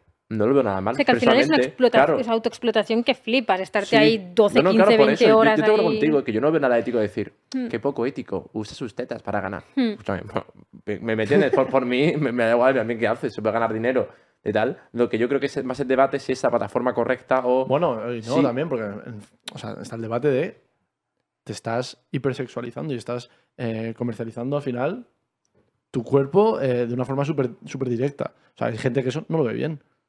Ahí está el debate. O sea, no solo es la plataforma lo está permitiendo, no. Vale, Twitch lo permite. Pero Lo estamos viendo. cuando, No lo banea. cuando tú estás haciendo un stream también pones ahí tu cuerpo, ¿eh? Y Pero no pones está y- sexualizando. Y, o sea, ¿y dónde está? O sea, es más dramático enseñar las tetas que estarte destrozando. Eso, es, eso es sobre todo la pregunta Claro. que yo te hago a ti. Tú también, de cierta forma, lo. lo- no lo igualas, pero lo, lo comparas porque vienes con la premisa de aquí en el fondo cualquier trabajo eh, es violento o cualquier trabajo tiene una cierta carga de explotación detrás. Sí, y porque creo que el problema, eh, más que poner el punto de atención en, en qué hace la gente, en si, si una chica mm, pone el escote o si hay un tío que está ahí jugando al LOL, pobre, que 20.000 horas, que le va a dar un parraque, Ahí lo tenemos. es, deberíamos poner el, el- el foco de atención en, en las, eh, en la mierda de, de- de momento que estamos viviendo, en la explotación que estamos viviendo, en lo difícil que es tener una vida mínimamente sostenible, mínimamente... mm, Es que ya no, no digo ni, ni ganar pasta, digo eh, al tener estabilidad. Al principio, cuando has venido, si no me equivoco, igual estoy ya loco, pero has dicho como no, no apoyo ni- ningún trabajo. No, Twitch. no, ninguno, es que ni de coña. Explaya eso, por favor. Plan, Bueno, es que para mí lo que hay que abolir es, es el, el sistema, es el capital, es, es lo que hay que abolir es, es el trabajo, el trabajo forzado, el, el decir es que o trabajo o trabajo, ¿sabes? O sea, o sea, para mí eso es que para mí eso ya es locura. O sea, pensar que si no me paso X horas y si no, o sea, trabajo, yo he tenido trabajos de verdad, ¿eh? o sea, que tú lo has pasado. que le he pasado que no y, y curros que lo he pasado realmente mal que realmente he dicho qué coño hago aquí o sea por qué tengo que estar aquí ocho horas eh, o sea no entiendo que no entiendo qué hago aquí. Y tengo un montón de colegas en esta situación en situaciones súper precarias. Y, y a mí eso es lo que me preocupa es esa situación precaria. O sea no en cómo una persona pues como puede la resuelve sino en joder porque estamos llegando a este punto. O sea y cómo lo estamos permitiendo y, y cómo podemos solucionarlo no no sé Ok. Pues nada, entendido. Me ha gustado mucho la charla. Sí, la verdad. parecido o sea, para pensar. Parece el meme, pero para pensar. está de guay. verdad, tío, o sea. Joder, yo creo que... Yo he aprendido bastante, muchos términos. Sobre todo términos, ¿eh? Porque veníamos aquí. No, es verdad, me, me- me ha molado, me ha molado, es interesante y sobre todo creo que viene bien un punto, sobre todo no es un campo que nosotros manejamos nada y creo que, que hacía falta un, un toque diferente y coño, también creo que ha sido divertido. A mí yo me he pasado bien. yo me he pasado muy guay muy guay estoy muy contenta tenemos tenemos una, Es verdad. un- una aquí dentro del, del buzón. Ahora va a pillar Werlip. El invitado anterior siempre le pone una pregunta al invitado siguiente, pero el invitado anterior no sabe quién es el invitado siguiente. Así que tú tienes una pregunta hecha por un pedazo de hacker, bueno, dos hackers que nosotros tampoco sabemos cuál es.